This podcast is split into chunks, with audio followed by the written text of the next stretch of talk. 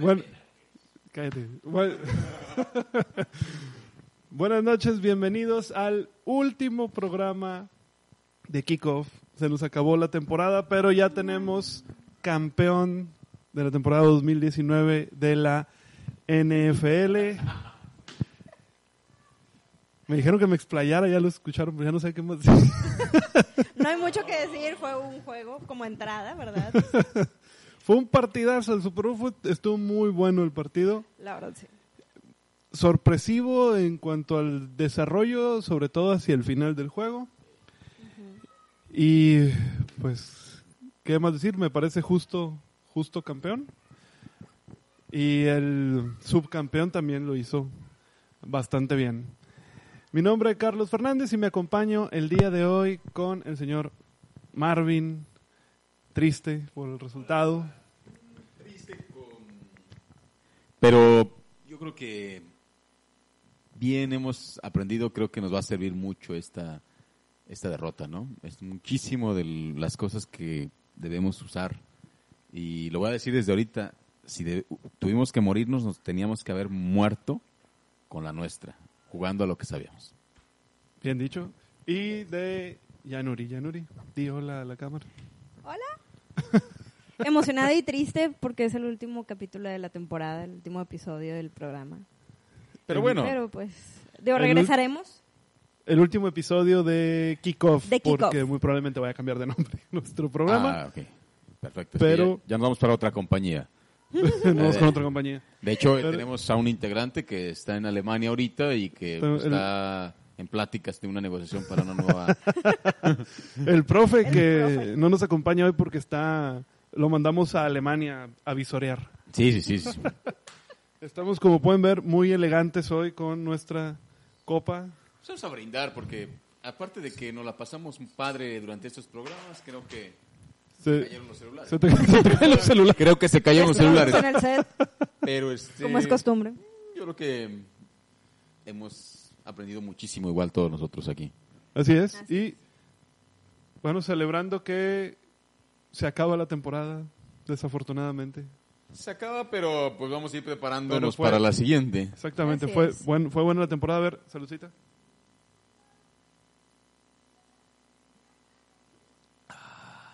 Ya sabes lo que dicen de cuando dices salud y no ves a los ojos a la persona hasta que le das el trago. Que Yo le estaba viendo a nuestros espectadores. Pocos, pero con Dicen- ustedes. Pocos, pero dicen que dicen que si no si dices salud y no ves a los ojos de la persona que a la que le dijiste salud o algunos si es de muchos son siete años de mal sexo. En Alemania dicen que es así. Profe. Sí o por si no. Por sí o por no, pues mejor ves a los ojos. Direct- directamente. Pues empezamos a hablar de... ¿Quieren empezar con, lo- con los premios? ¿Quieren empezar con el Salón de la Fama o de una vez con el partido? Salón de la Fama Nos podemos ir por el el Salón de la plato Fama. fuerte se sirve al final siempre. Así Perfecto. Los inducidos al Salón de la Fama clase 2019-2020 fueron Troy Polamalu, aquel mítico safety de, de los Steelers de, Pittsburgh. Isaac Bruce, jugador de los Rams y de San Francisco, también muy buen jugador. Eh, James, corredor de ex corredor de Indian, estuvo con Indianapolis la gran parte de su carrera cuando Peyton Manning estaba eh, jugando para ellos. Después pasó a Arizona y después a Seattle, si no mal recuerdo. Steve Atwater, jugador de hace ya más tiempo de Denver y de los Jets. Y Steve Hutchinson de Seattle, Minnesota y Tennessee fueron los que entraron al Salón de la Fama. Y los, el MVP, bueno, ya sabíamos todos que el MVP era Lamar Jackson, no hubo ninguna es. sorpresa ahí. El defensivo del año se lo lleva Stephon Gilmore, el corner de, de Pats, de New England Pats. El jugador ofensivo del año se lo lleva el receptor Michael Thomas de New Orleans, de New Orleans Saints. Y el coach del año para John Harbaugh de los Ravens, exactamente. El comeback of the year, el, que también se reiría el profe porque son un montón de premios y un montón de estadísticas. Bueno, Para todos hay. Y hay más premios, nada más que, bueno, vamos a decir Nos los vamos más a limitar importantes. a los Son- más son, son los más importantes. Sí, sí, porque incluso dan premio al jugador que dio más puntos en el fantasy, que fue eh, Christian McCaffrey. Y a pesar de que estuvo lesionado mi Christian McCaffrey, eh, se lesionó, Sí. si no hubiera dado muchísimos más puntos. Cuando se lesiona, es- ya, esa noticia ya la habían dado, que ya había dado muchísimos puntos a los jugadores del fantasy. Exactamente. El comeback del año fue para Ryan Tannehill de los Titans. Así es. Y el ofensivo, el novato ofensivo del año para Kyler Murray, coreback de Arizona, que lo hizo bien. Lo hizo bien. Sí, sí, sí, eh, al inicio no tanto, yo creo que empezó a agarrar ritmo por ahí de la 3, de la 4, 5, más, Más o menos, sí. Pero Sí, creo que o tuvieron, o sea, tuvieron una mejor temporada que la anterior. Sí, claro. Cerraron. Definitivamente. claro. No es el número uno del, Del draft. del draft, entonces pues fue mejor que el anterior. El novato defensivo del año para Nick Bosa, yo creo que tampoco hay sorpresas ahí, lo decíamos desde mitad de temporada. Y es bueno, con eso cerramos los más los más importantes, porque luego nos vamos al mejor receptor, mejor corredor, ya, es un Ay, montón. Todas las posiciones. de estadísticas ¿no? que Sí, se analizan ahí exactamente. y que es muy bueno saberlo y conocerlo. Exactamente. Sí, sí, sí. Ahí están los premios, ahí está la gente del Salón de la Fama. Ahora sí, muy rapidito. la- Digo, este, este tipo de, de menciones les sirve para las personas que somos nuevas para el fantasy. Tienes estas referencias para poder armar tus equipos para la siguiente temporada. Así, Puede ser. Así es. Sí, sí, sí funciona. Digo, eh, vaya, bueno, Christian McCaffrey yo creo que va a ser, obviamente, para la siguiente temporada el, El más peleado. uno de los más peleados, pero Lamar Jackson también. Entonces uno Sí. también que te va a dar muchísimos puntos. Ya hablando ahora sí del Super Bowl 54 en el Hard Rock Stadium de Miami. Muy bonito estadio. Muy, Sí, muy, muy bonito increíble. estadio. Los, eh, vaya, los boletos estuvieron hasta en 8 mil dólares sin que fueran de reventa. Porque en reventa se iban a cosas ridículas. Sí, sí, hubo gente que, Que hay gente que los paga. que los paga. Hubo mucha Claro. gente de México en el estadio, ¿eh?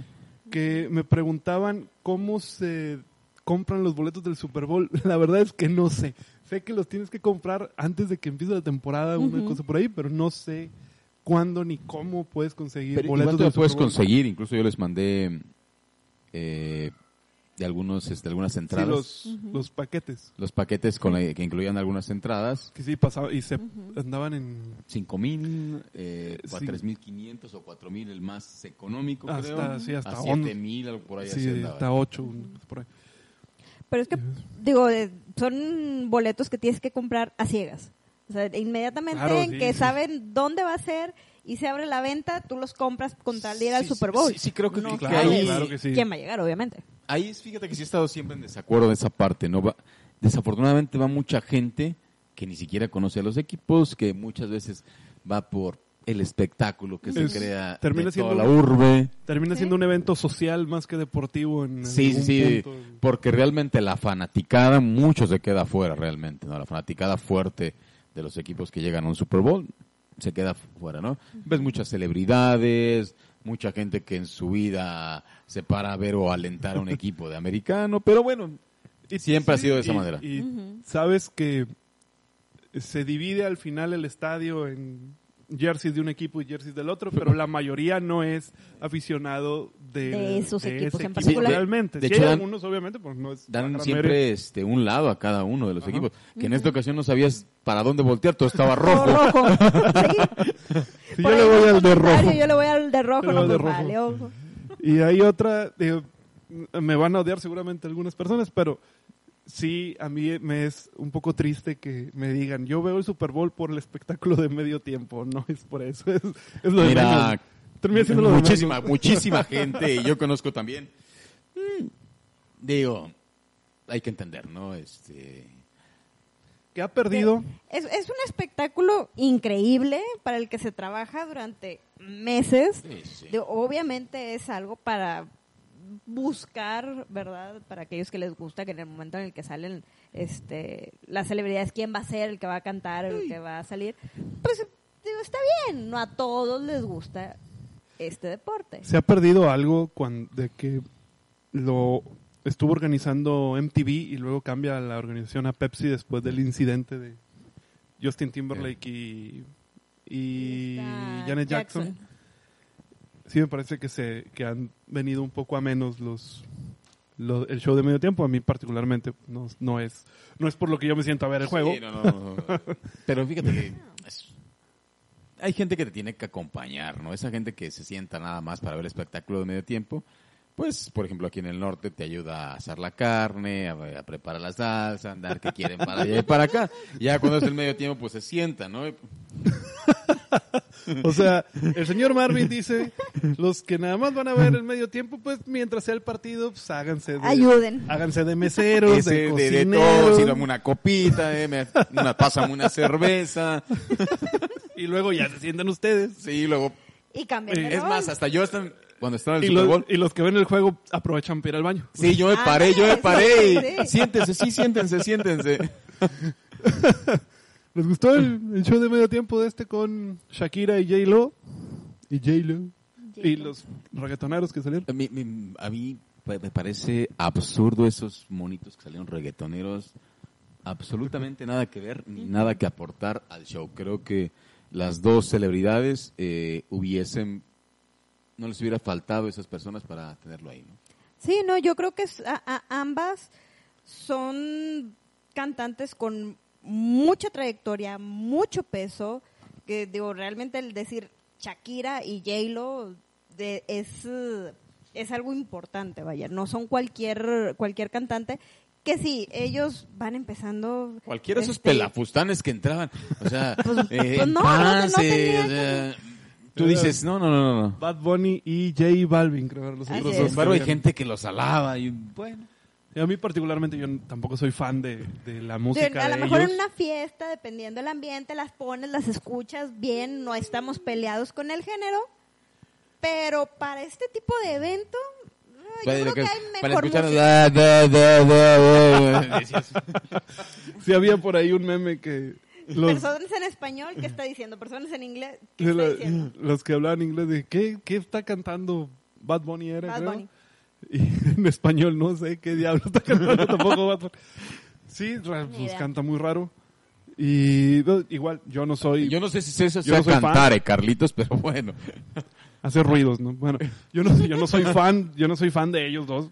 Eh, tampoco soy gran fan del- de, de Shakira o de J-Lo, pero pues eh, se entendía el, el show de medio tiempo siendo en Miami, ya sabes que tratan de hacerlo con ese sabor latino, incluso se llegó a decir que iban a estar los Tigres del Norte. y por ahí, antes del partido, Que hubieran impactado más los Tigres del Norte que esas dos bolas de babosos que vimos ahí ayudándoles. Y antes del partido decían que estaba eh, Sir Paul McCartney en el estadio Sí, y se llegó a especular de que ah, va a salir. No, sí estaba, vio el juego. Obviamente no iba a salir. Sí, en el sí, yo se llegó a especular que podría participar. Dije, pues estará muy padre que si él, si él participa, Que- y muy, Pero muy que raro. No, con- no ubicaría. o Muy bueno, raro no el estilo. A ellas dos con, con Paul McCartney. O sea, Pues, sí, como que, medio raro ahí la- raro, estaría curioso. Digo, por ahí a lo mejor pudieron, no sé, Mark Anthony, de ese estilo de, de Sí, música hubiera más sido, latina. Vuelvo, a mí lo Sí, hubiera preferido que- a, a- Tienes la, la razón. Eh, a- Mar Anthony la vuelve a subir y... J Balvin y a, lo- y a Bad Bunny, que tampoco subieron a hacer gran cosa. Bad Bunny estuvo Eso y nada es lo mismo. un minuto y se Eso bajó. y Y, nada es lo mismo. O sea, Yo casi todos los artistas, artistas que van de invitados es una pequeña aportación, ¿verdad? Este, pero han, han Pero habido bueno. aportaciones más grandes. O sea, el, el Bueno, artista sí, sí, invitado se queda y cierra un- una, una canción completa. o bueno, dos, tres minutos en arriba del escenario al menos. Y ahora sí estuvo muy, muy, como que estuvo más fragmentado el show, me pareció a mí. Pero bueno, adelante. Mm, Hay, hay No- gente no que le fue gustó. Un mal show. No fue un mal show. Yo creo que Wendy- hay otros que quedan cortos. No es el mejor. No fue malo, pero no es el mejor. Wendy aquí, faltante Wendy no decía está que para era defenderla cri- a capa y la espada. crítica. que estaba diciendo que, es- que muy bueno, que re bueno, decía ella que estuvo en el show. Ah, cada Es quien. que todo depende de los gustos de cada persona. Es que Y ahora la música pop, la música popular, es el reggaetón. Seguramente ya Wendy estaba entrada en algunos cervezas o algunos whiskies, por eso decía esas cosas. Pero te sí. perdonamos, Wendy, te perdonamos. Pudiéramos aventarnos la hora discutiendo No, no, música, pero a no era lo, no a es lo que íbamos a hablar. Más interesantes Más sí, importantes vamos de lo a que ir. Vamos a ir al, A al- al plato fuerte, al taco grande que es el Super Bowl. Victoria de Kansas City 31-20.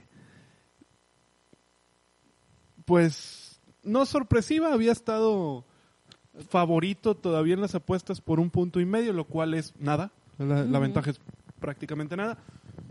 Yo quiero, y lo dije durante todos los programas, defensa y ataque terrestre son los que te dan campeonatos. Y lo dijimos en el, en el programa anterior que a mí me parecía que la ofensiva de Kansas City tenía una buena oportunidad junto con el staff de Cucheo y más particularmente Andy Reid, tenía una buena oportunidad de vencer a esta combinación lógica, si queremos verle la, la combinación normal que te dan los campeonatos, por la variedad ofensiva y la calidad de todos sus jugadores en ofensiva. Por ahí pudiera hacerle daño y se vio tal cual eso mismo, que esa variedad ofensiva, a lo mejor aunada a ciertos errores de San Francisco, fueron los que al final, en el último cuarto, terminan por desbalancear el partido. Y pues empezamos a hablar de... Vamos a empezar con el primer, el primer medio, habló del primer medio, lo que vimos en el primer medio, y luego ya nos vamos a la, el segundo medio de la, de la sorpresa, por, por decirlo de alguna manera, y quiero empezar con el señor Marvin, ha sido aferrado aficionado de los 49ers. Ah, y, no, no, no por esto dejaremos de ir, ¿no? Un reconocimiento a Kansas que, que gana al final de cuentas, ¿no? Eh, Las frases célebres del profe, profe. el que anota El más puntos es el que gana, ¿no? Y pues fue el que anotó más puntos, ¿no? Eh, primer tiempo, pues, un tiempo parejo. eh, creo que tanto uno como otro respondía o a, a las embestidas que cada uno tenía. Eh, iniciaron con tres puntos cada quien. No, tres puntos. 3-7 y luego Sí, 7-3. 3-7. Así es. Arran- abre el marcador San Francisco Con gol de campo y, a- y después en la siguiente anota Kansas City. Sí, cierto, sí, cierto. Este, pero veías una respuesta eh, y yo, yo y veía yo a, a Kansas sin poder, está- parecía maniatado hasta cierto punto Kansas. No podían eh, mover la bola más de dos a este dos primeros y dieces y, y perdía nuevamente el balón. Eh, veía a San Francisco con una gran parte de lo que sabe hacer, correrla, si bien estaban tirando algunos pases cortos, algunos medios, seguían avanzando, ¿no? La veía yo muy pareja hasta cierto punto, pero veía que estaba, lo que decía yo, estaban golpeando al cuerpo, al cuerpo a Kansas, y poco a poco iba cediendo, iba cediendo cada vez más y más y más y más y más. Eh, creo que si hubieran mantenido esa intensidad en la segunda parte, y no hablo del tercer cuarto, en el cuarto cuarto, y esa mentalidad, creo que hubiera ganado San Francisco. Peca incluso, quiero reconocer que peca San Francisco incluso de celebrar antes de tiempo, cuando anotan el... el eh, Para ponerse touchdown, 10 arriba. para ponerse 10 arriba, hay una celebración muy extravagante del otro, del otro lado, eh, los veías con una euforia, y luego cuando vuelven a salir, hay, hay una toma clave, cuando están recibiendo nuevamente este... No, no, cuando reciben todavía vuelven a interceptar a Mahomes. Así es. Sí. Todavía vuelven a interceptar a Mahomes. Sí, ese Hay- pase retrasado a Tariq Hill. Exactamente. Y de Bourne, que no, no me acuerdo cuál es el nombre de, de que intercepta. Hay una jugada clave y una toma clave que yo le decía, oye, se están riendo, o sea, como que ya ganamos. Y De más, sí, sí, sí. De- de se más, se de nota más. la, el festejo de la, de la no sé, intercepción. o, la, el- o la confianza. Está bien que, que hayan tenido confianza, ¿no? Pero, este, bueno, no, es la primera parte, no me quiero meter a la segunda parte, porque eh, la segunda parte mucho por desmenuzar Sí. lo que De se hecho, vivió, los cambios, Sí, sí, sí. primera, segunda, etcétera. Ahora, eh, voy con Yanuri. Se, lo hablamos durante el partido que se veía nervioso Pat Mahomes, sobre todo en la primer Sí, serie así ofensiva. es. Sí, cuando arranca el partido se veía como inquieto, como que era demasiada la adrenalina, o sea, muy acelerado, como que no salió calmado. O sea, el, el- el Respirando. arranque de Kansas City fue mm, demasiado demasiado trabancado, Sí. no sé. Muy Entonces, revolucionado, se ve así muy es. revolucionado. Entonces, yo creo que ahí fue lo que hizo que Kansas también empezara despacio. Ahora, el, el- la primera mitad del partido, yo los veía totalmente cerrados, o sea, iban una y una, una y una. Tanto la defensiva de Kansas como la defensiva de, de San Francisco se cerraban, se cerraban, se cerraban. Las ofensivas haciendo su trabajo, no por nada llegan a zona de gol de campo y su touchdown cada uno. Pero era, lo- bueno, era lo que yo comentaba el, el programa pasado, que iban a estar a una y una, una y una, una y una, y fue lo que pasó en la primera mitad. Toma y daca. Sí, es correcto. Y sí, la primera ofensiva, normalmente en el Super Bowl, en, la- en la temporada regular, incluso en, en postemporada, es más conveniente recibir el balón en el tercer cuarto. Pero en el Super Bowl, casualmente, siempre se dice que tienes que empezar con tu mejor unidad en el campo. En este caso, parecía lógico que quien fuera que ganara el volado, lo que íbamos a ver en la primera serie ofensiva era ofensiva de Kansas City y defensa de, de San Francisco. Así fue. Y sí se notó la ofensiva de Pat Mahomes ah, como que dos rayitas de más en, en la aceleración, lanzando Sí. pases un poco más adelante a, su- a Damien Williams en una jugada. Eh, sí se le veía inquieto dentro de la bolsa de protección. Y después San- toma- se van en tres y fuera, toma el balón San Francisco y ahí se notó que San Francisco estaba más concentrado en el juego, más calmado. Arrastran a la defensa de Kansas City por usando ataque terrestre principalmente y sorprendiendo con un par de pases, como lo decía Marvin, eh, a- de corto yardaje, 6, 7, 10 yardas, sorprendiendo con ese con esos esos pases de corto yardaje que no esperaba o que no habían diagnosticado bien en un principio Kansas City, los arrastran lo suficiente, al final se dobló mucho, pero no se rompió la defensa y permite nada más tres puntos. La siguiente ofensiva de, de Kansas City se vio mucho mejor. Ese es lo, lo- eso era lo que decía el profe la- el, el programa pasado, que Andy Reid, con esa gran experiencia que tiene, es lo que podía aportar. Se notó que sentó a Pat Mahomes, sentó a su ofensiva y a ver, relájense, tranquilos, Es otro juego. tenemos que meternos al partido, tienen que asumir que sí es un juego muy importante, pero hay que asumir que lo tenemos que afrontar como cualquier otro partido, como lo hemos venido haciendo, y ya sale una ofensiva de Kansas City mejor que Más termina por anotar. Hay una jugada por ahí en el segundo cuarto que, pues, eh, hay para un poco para el debate en donde es un pase a- de eh, Garoppolo a George Kittle que le marcan interferencia ofensiva por un empujón al, con, con la a mano izquierda que van Sí. dos, dos peleando. Sí, Y- sí, sí, exactamente. lo- lo- muy bien. ese- sí, sí, sí. Es, es, es- es exactamente. Muy cuestionada, ¿eh? Porque van los dos y... Dijo, es, era un... Casi así, o sea, y él va viendo el balón.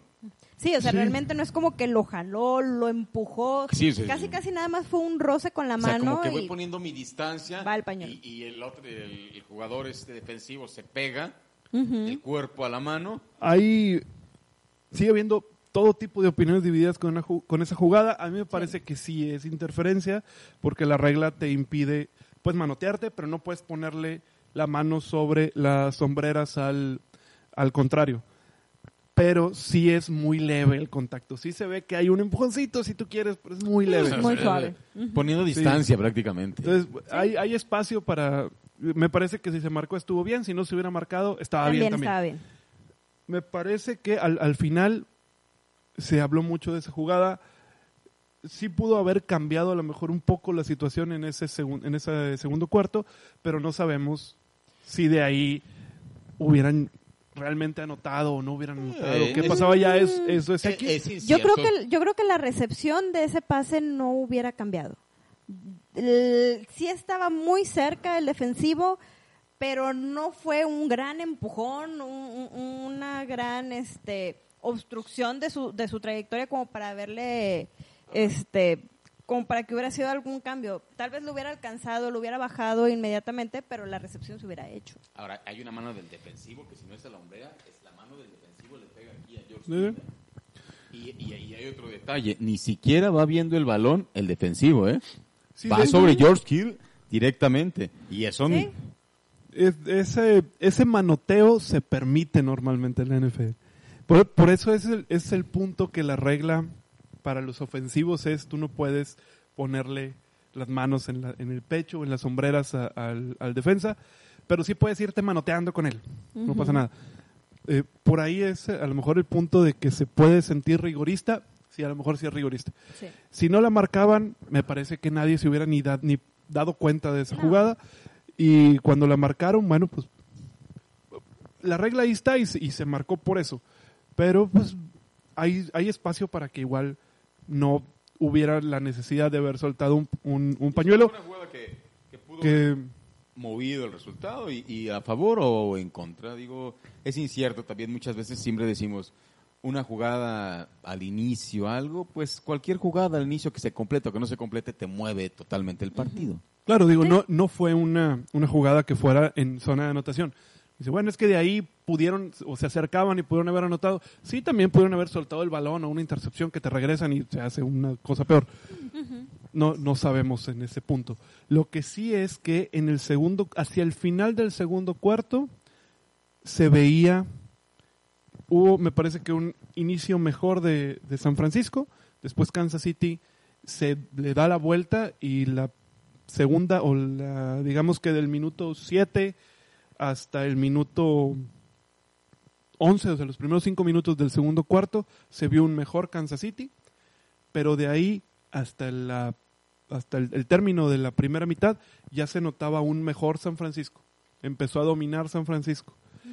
Y sobre todo viéndolo lo que lo, viendo lo que pasa en el tercer cuarto, la línea ofensiva de San Francisco fue muy agresiva para lo que intentaba hacer Pat Mahomes. Llegaban tan rápido que era muy complicado. Defensiva. La defensa de San Francisco, sí. Era muy, llega- le llegaban tan rápido a Pat Mahomes, lo sentía la presión tan, tan rápido que incluso con velocistas como Sammy Watkins, como, como Tyreek Tariq Hill, no terminaban de hacer Su su trayectoria. trayectoria para cuando ya tenía encima a Nick Bosa, que dio un partidazo Nick Bosa. Sí, totalmente. Eh, Bosa y Armstead dieron gran, gran juego. Más aún me, me inclino por Nick Bosa. No, y de, de Ford igual, in- incluso hay un- una jugada que captura a, a Mahomes. A ¿eh? Mahomes, sí, sí. sí, sí. Mahomes fue capturado una sola vez, pues. Y ahí estuvo cerca. Nick Bosa estuvo bastante cerca No, todo eh, el juego. cerca Ah, y sí. le ponía, si no, si no lo capturó Bosa, le ponía bastante presión. Y es ahí la parte de que dices, oye, ¿qué diablos le costaba a San Francisco jugar como el tercer cuarto? El- no, lle- llegamos a ese punto para, para analizarlo. Y yo lo que sí notaba era que al término del segundo cuarto, cuando nos vamos a- al show del medio tiempo, sí se veía que San Francisco, a pesar de que estaban 10-10 eh, empatados en ese momento, se veía un San Francisco más sólido en el campo, más dueño de la situación. Habían logrado empatar, ya les habían anotado de 7 a Kansas City y no habían permitido que Kansas City volviera a desarrollar su esquema ofensivo. Me parece que Kansas City al principio intentó balancear su ataque eh, terrestre y su ataque aéreo, que normalmente sabemos que es un equipo muy explosivo por aire, lo trataban de balancear. De hecho, eh, el primer avance donde anotan touchdown es, es un avance muy, muy largo, que consume mucho tiempo, que no es lo normal en Kansas City. Lo, lo quisieron balancear un poco, sabiendo que Damien Williams, que si bien hizo un excelente, excelente partido, no es un corredor tan confiable como, lo, como los corredores que tiene San Francisco. Así nos fuimos al primer mes, eh, al, al descanso, ¿no? Y en lo que pasa, sobre todo en el tercer tiempo, pues pareciera, o en ese momento parecía como que el, el partido estaba bastante liquidado a favor de los 49ers. Aquí hacemos, voy a hacer pausa para decir las estadísticas. San Francisco eh, avanza 351 yardas totales, 210 por aire y 141 yardas por tierra. Kansas City termina con 397 yardas totales, 268 por aire, 129 por tierra. Toda esta, la gran suma de yardas fue en la segunda mitad. Y ahora sí pasamos. Les voy a preguntar, eh, eh, terminando el primer medio, estamos 10 a 10. ¿Quién sentían que podía ganar el partido en ese momento? San Francisco, San Francisco. definitivamente. Francisco. Estábamos todos de acuerdo que San Sí, Sí, Francisco se era es más que peligroso. como tú mencionas, por mucho que fueran 10-10, ambos, eh, este, muy parejos, sí se veía el juego terrestre de San Francisco dominante totalmente. Lo comentábamos, de San Francisco se acaba el reloj, avanzan, avanzan, avanzan, muchas terceras oportunidades que, que se hacían buenas, cosa que no le pasaba a Kansas, pero en las pocas oportunidades que tenían lograban ganar muchas yardas en una sola jugada, entonces eh, eso, esa facilidad de, de poder recuperarse rápido en poco tiempo era lo que los mantenía equilibrados, pero el, el ataque terrestre de, de San Francisco se notaba que era el equipo que iba dominando, Que ahí fue... llevaba la- el reloj a su, a su antojo.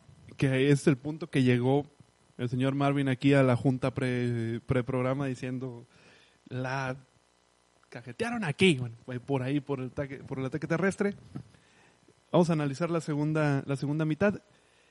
10 puntos a cero en el tercer cuarto a favor de los 49ers y después el la gran voltereta 21 puntos a cero en el cuarto cuarto a favor de los Chiefs.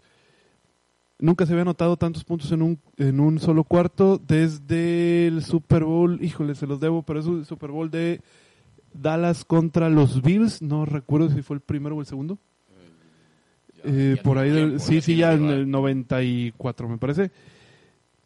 Que se anotaban Poderosos Bills. 20 sí, los pobres Bills que llegaron Seguidos a finales y finales. cuatro veces seguidas y perdieron las cuatro.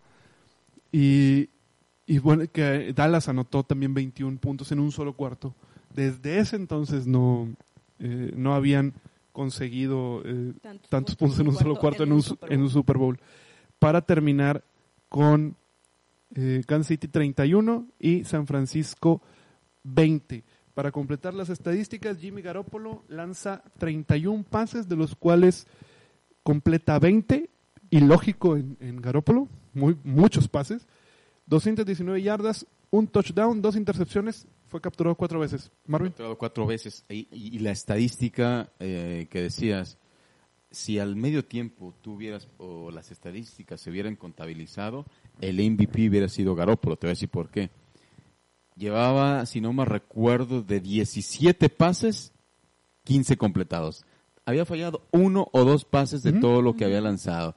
Y decías, si ha lanzado el coreback, eh, muy probablemente se pudiese llevar el MVP. O sea, la estadística de la segunda mitad de Garópolo hacia el final se viene abajo, pero llevaba una estadística casi, casi perfecta. ¿eh? Y también porque lo sacan del, del libreto que tenían para jugar la ofensiva, me parece que a Garópolo. En la, en la segunda mitad me parece que le, le ponen a hacer cosas que normalmente no le ponían a hacer durante la temporada. Eh, Raheem Mostert, 12 acarreos, 58 yardas, una anotación. Eh, Trevor Coleman, 28 yardas, 26 yardas, me parece muy muy poco el, el ataque Sí, sí, 28. terrestre de, de San Coleman. Francisco. Y por aire, Divo Samuel, su mejor receptor, 5 recepciones, 39 yardas.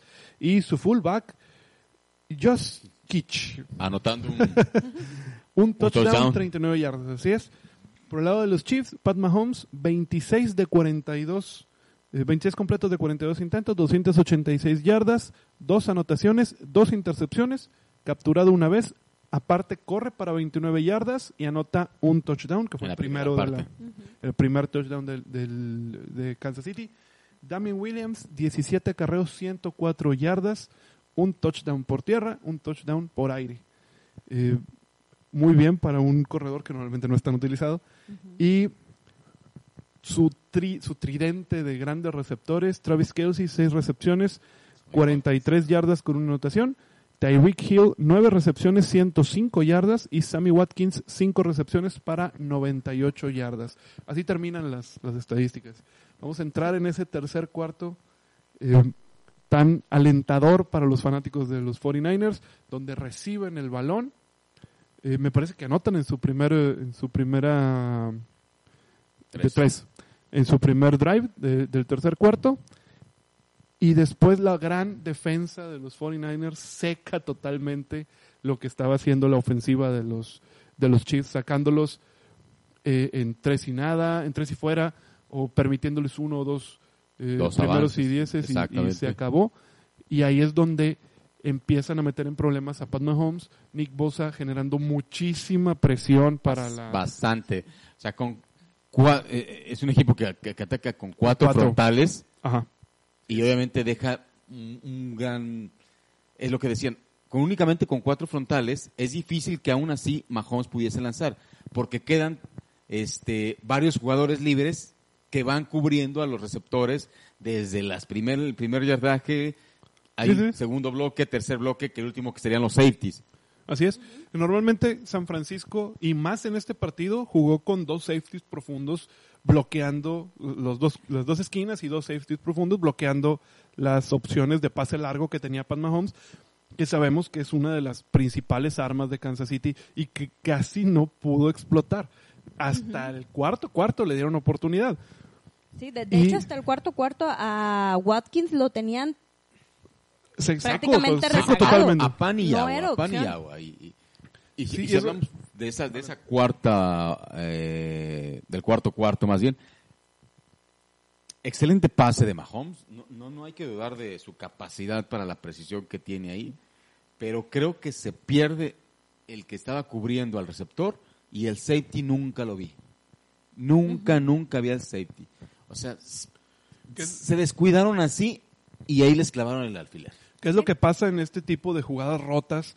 Porque de hecho esta jugada rola, eh, Pat Mahomes rola hacia su derecha porque venía la presión de Nick Bosa, tiene que salir hacia su derecha y Tariq Hill le ayuda porque se detiene en algún punto en la carrera y es donde le lanza el pase. De hecho el pase tiene a Tariq Hill detenido totalmente. Él tiene que esperar a que llegue el pase cuando tanto el esquina como el safety pareciera como que se habían ido hasta el fondo. Bueno, el Dándole un poco más- El, el safety como que se va más al fondo y hacia la esquina y el este el que estaba cubriéndolo le hace una jugada cuando se atora eh, Terrell Hill, él se pierde. Sí, se sí, sí. queda en el centro y Terrell Hill queda como a 3, 4 metros y es la distancia que le gana. O sea, ahí Exacto. perdieron la concentración ellos cuando sabían que las personas que tenían que cubrir como perros eran ellas dos. Sí, y se entiende un poco que les den esos metros de ventaja, porque si bien es rápida la secundaria de, de San Francisco, los velocistas de, de Chiefs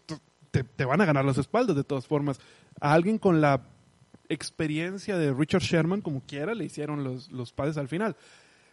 Sí les tienen que dar un colchoncito de ventaja para que no, o sea, si vas a correr cola con cola, nariz con nariz con el con Terry Hill, te va a ganar, te va Sí, a terminar sí, sí, ganando. Sí, sí, pero Entonces- a- ahí- ahí la importancia, por ejemplo, cuando tú ves la experiencia de Sherman, que ya no tiene la misma velocidad, pero ojo, ahí el colmillo que tiene para irte pegado al jugador, cuando tú vas pegado a un jugador y vas manoteando, le robas velocidad y no tiene la misma explosividad. y la bueno le vi un par de tacleos en, en campo abierto a Richard Herman que híjole. Es para para libro de texto es, es como para enseñárselos a los esquineros de todos los equipos sobre todo a los novatos. Mira Sí. así se taclea. No a golpear. En campo abierto no vas a golpear vas a taclear a detener al jugador. Si, gol- si lo golpeas y no se cae adiós se te va a ir. Se va y tú tú siendo tú siendo profundo tú siendo un, un esquinero es muy probable que no llegue con un, un receptor rápido, no va a llegar el safety. No, no, no, A menos esté muy retrasado, pero no, si no, no va a Sí, llegar. pero, o sea, ahí es como, es como le juega la experiencia y creo que ahí, por ejemplo, el esquinero que estaba cubriendo a Terry Hill y te digo, el safety, el safety nunca lo, lo- en la jugada donde recibe, en esa jugada, Se pierde el safety, se, se- se pierde. no lo veo al safety, ¿eh? el safety, Creo me que en el centro. Yo creo que él esperaba una, una trayectoria larga. sí, me- No yo, se dio cuenta en qué momento perdió al jugador, que para cuando volteó vio que ya estaba, yo estaba, yo, yo suponía también que por ahí era, estaba esperando a lo mejor una trayectoria de poste, porque después se los hace Sammy Watkins, que hace una finta de trayectoria de poste y luego corta hacia, hacia afuera y, se- y también se come a, a su, a su esquina y a su corner con la velocidad. Pero antes de eso, en el, en el tercer cuarto, la, volviendo a la defensa de, de San Francisco, teniendo, si bien nada más presionan con los cuatro frontales, en esos cuatro frontales tienes a, a Nick Bosa, tienes a Armstead, tienes a, se me fue el nombre del, del otro, De Ford.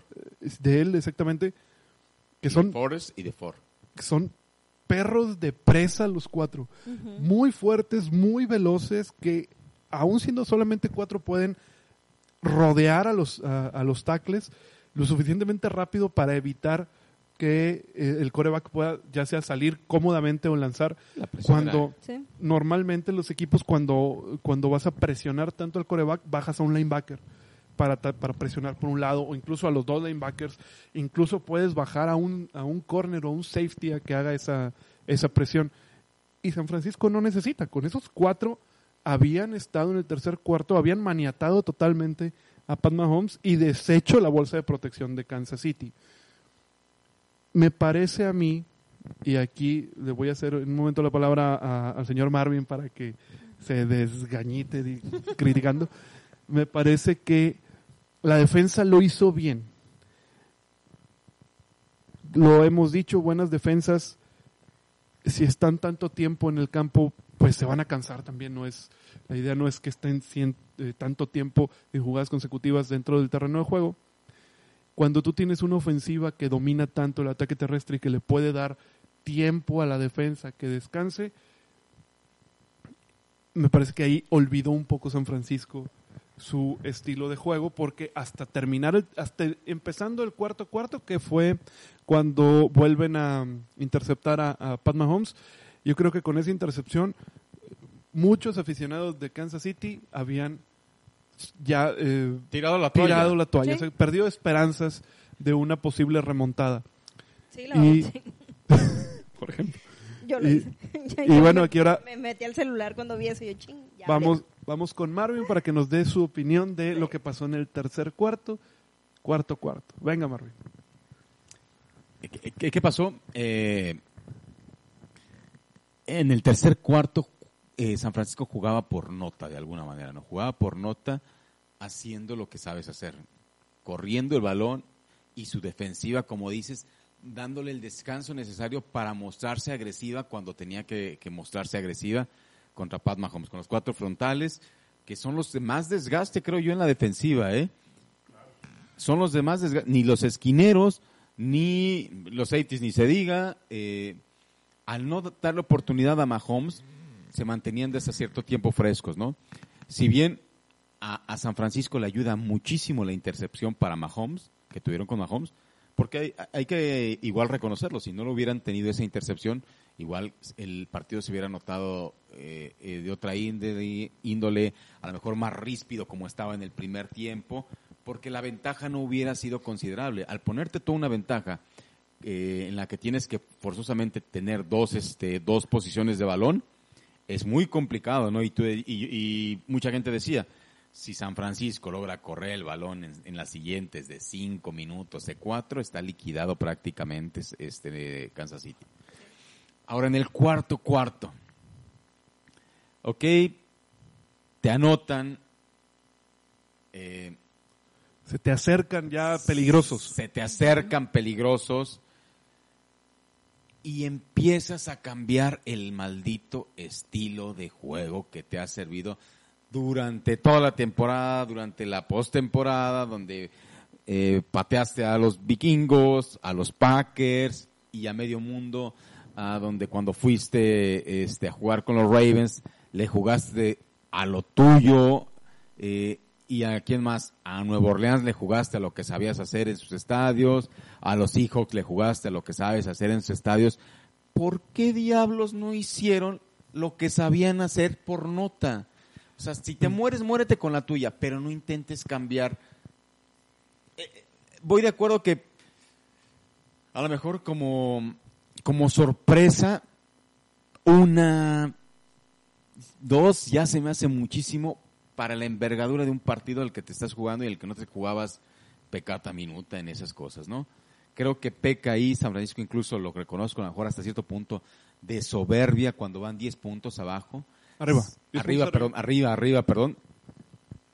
Siendo incluso que afloja un poco, o sea, porque si bien Mahomes lanza ese maldito pase, que si no en cuarta oportunidad, porque era cuarta, eh, si, si lo lanzaba y, y no llegaba, se quedaba nuevamente San Francisco con otra oportunidad de anotarles nuevamente. Y yo decía, si ojalá y se lo intercepten o, o, o a Mahomes este, no logre lanzar, porque nos quedamos en territorio de Kansas y con una oportunidad de anotar que nos hubiéramos ido a lo mejor tres posiciones arriba, que era Ya era muy complicado. Tres, pues, tres, posis- tres posesiones. Posiciones. arriba. Posesiones.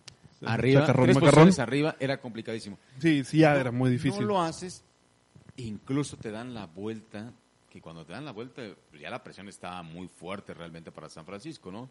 Sí, que al final es una ventaja de 11 circunstancial un poco. Sí, la última es Sí, ya lo que pasa al final ya es en base a muchas situaciones Sí, que, que- que- que pasaban al final, que son ya situaciones de, de, extra, de, necesi- de necesidad del lado de San Francisco y tenían que arriesgar cosas demasiado que sabías que un error terminaba en esto que pasa.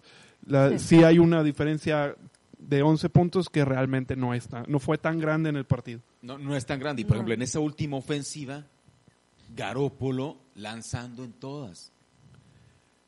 Eh, que, que bien, que- En- que bien hubiéramos podido decir, a ver, si no le hubiera funcionado a San Francisco el ataque terrestre también en esa jugada, en ese, en esa este, posición, igual hubiéramos criticado, ah, pues no, no le funcionó el ataque terrestre, y para qué tienes a Garópolo si no tiene la capacidad necesaria para sacarte un partido. Voy de acuerdo, pero yo mil veces prefiero morirme con la que sé que estar experimentando en último momento para esas situaciones. Yo Sí, creo que ahí tiene acuerdo. mucho que ver el factor del tiempo. Que tú sabes que tienes un buen juego, tienes una muy buena ofensiva terrestre, pero sabes que te consume mucho tiempo y tienes que recuperarte de una forma más rápida. O sea, tratar de que, o sea, tú ves cuánto tiempo te queda, uy, es que está muy apretado, tengo que tratar de ganar ventaja un poquito más rápido y ya ahí es donde tratan con más pases. Yo creo que no estuvo mal Garópolo, creo que y tuvo un mejor ataque este eh, aéreo del que esperábamos. Del que Sí, esperábamos. no, no estuvo mal el No ataque estuvo aéreo de, mal tal cual, de San Francisco. pero sí, es lo que tú dices, te estás saliendo de tu zona, pero por la misma necesidad. por la necesidad. Y, y, eh, les quedaban cuántos minutos, este, Cuando ya se van abajo en el marcador, me parece que les quedaban tres minutos y fraccioncita. y tenías tus tres tiempos fuera, Sí, tenías sí. la pausa Sí. de los dos minutos, Sí. que entiendo esa parte que dices que, que te consume mucho, pero bien podrías ir controlando el reloj Sí, Con tenías con- esa opción. dos- te quedan dos minutos. Dos minutos, pero no, todavía fue antes de la pausa Antes. de los dos minutos. Antes Sí, de sí. la pausa de los dos minutos, dos minutos y 40 por ahí así. Un 30 poco menos de tres. Pero dices, tienes tres tiempos fuera, tienes la pausa de los dos minutos. que es 20 Largo. minutos de partido todavía. Eh, Sí, exacto, claro. es O, muchísimo. o- sacrificar una, una jugada y, cla- y clavar el balón. Exacto. Sí. A ver, Que O sea, el peor de los casos. es A lo mejor tiempo. aquí es la falta de experiencia, cosa que te manejaba muy bien Patriotas. Que, Patriotas te manejaba el, el- el reloj de una El forma que dos minutos eran una eternidad. En cuare- eh, 40 segundos te los podían hacer 5 o 10 minutos. Entonces, a lo mejor exageré, exageré demasiado. Pero Sí, sí, sí, cinco pero minutos sí, sí te los hacen. Sí, sí, sí. Cinco minutos sí te los hacen. Entonces, tal vez es esa, esa falta de experiencia para manejar el tiempo de, ok, bueno, tranquilos, ok, nos toman no cuatro minutos hacer una jugada bien terrestre, así como lo hemos venido manejando. Tenemos, no sé, dos, tres en el marcador, pero tengo mis tiempos fuera, la pausa de los dos minutos. Bueno, pues se puede hacer y ya dejas a Kansas con nada.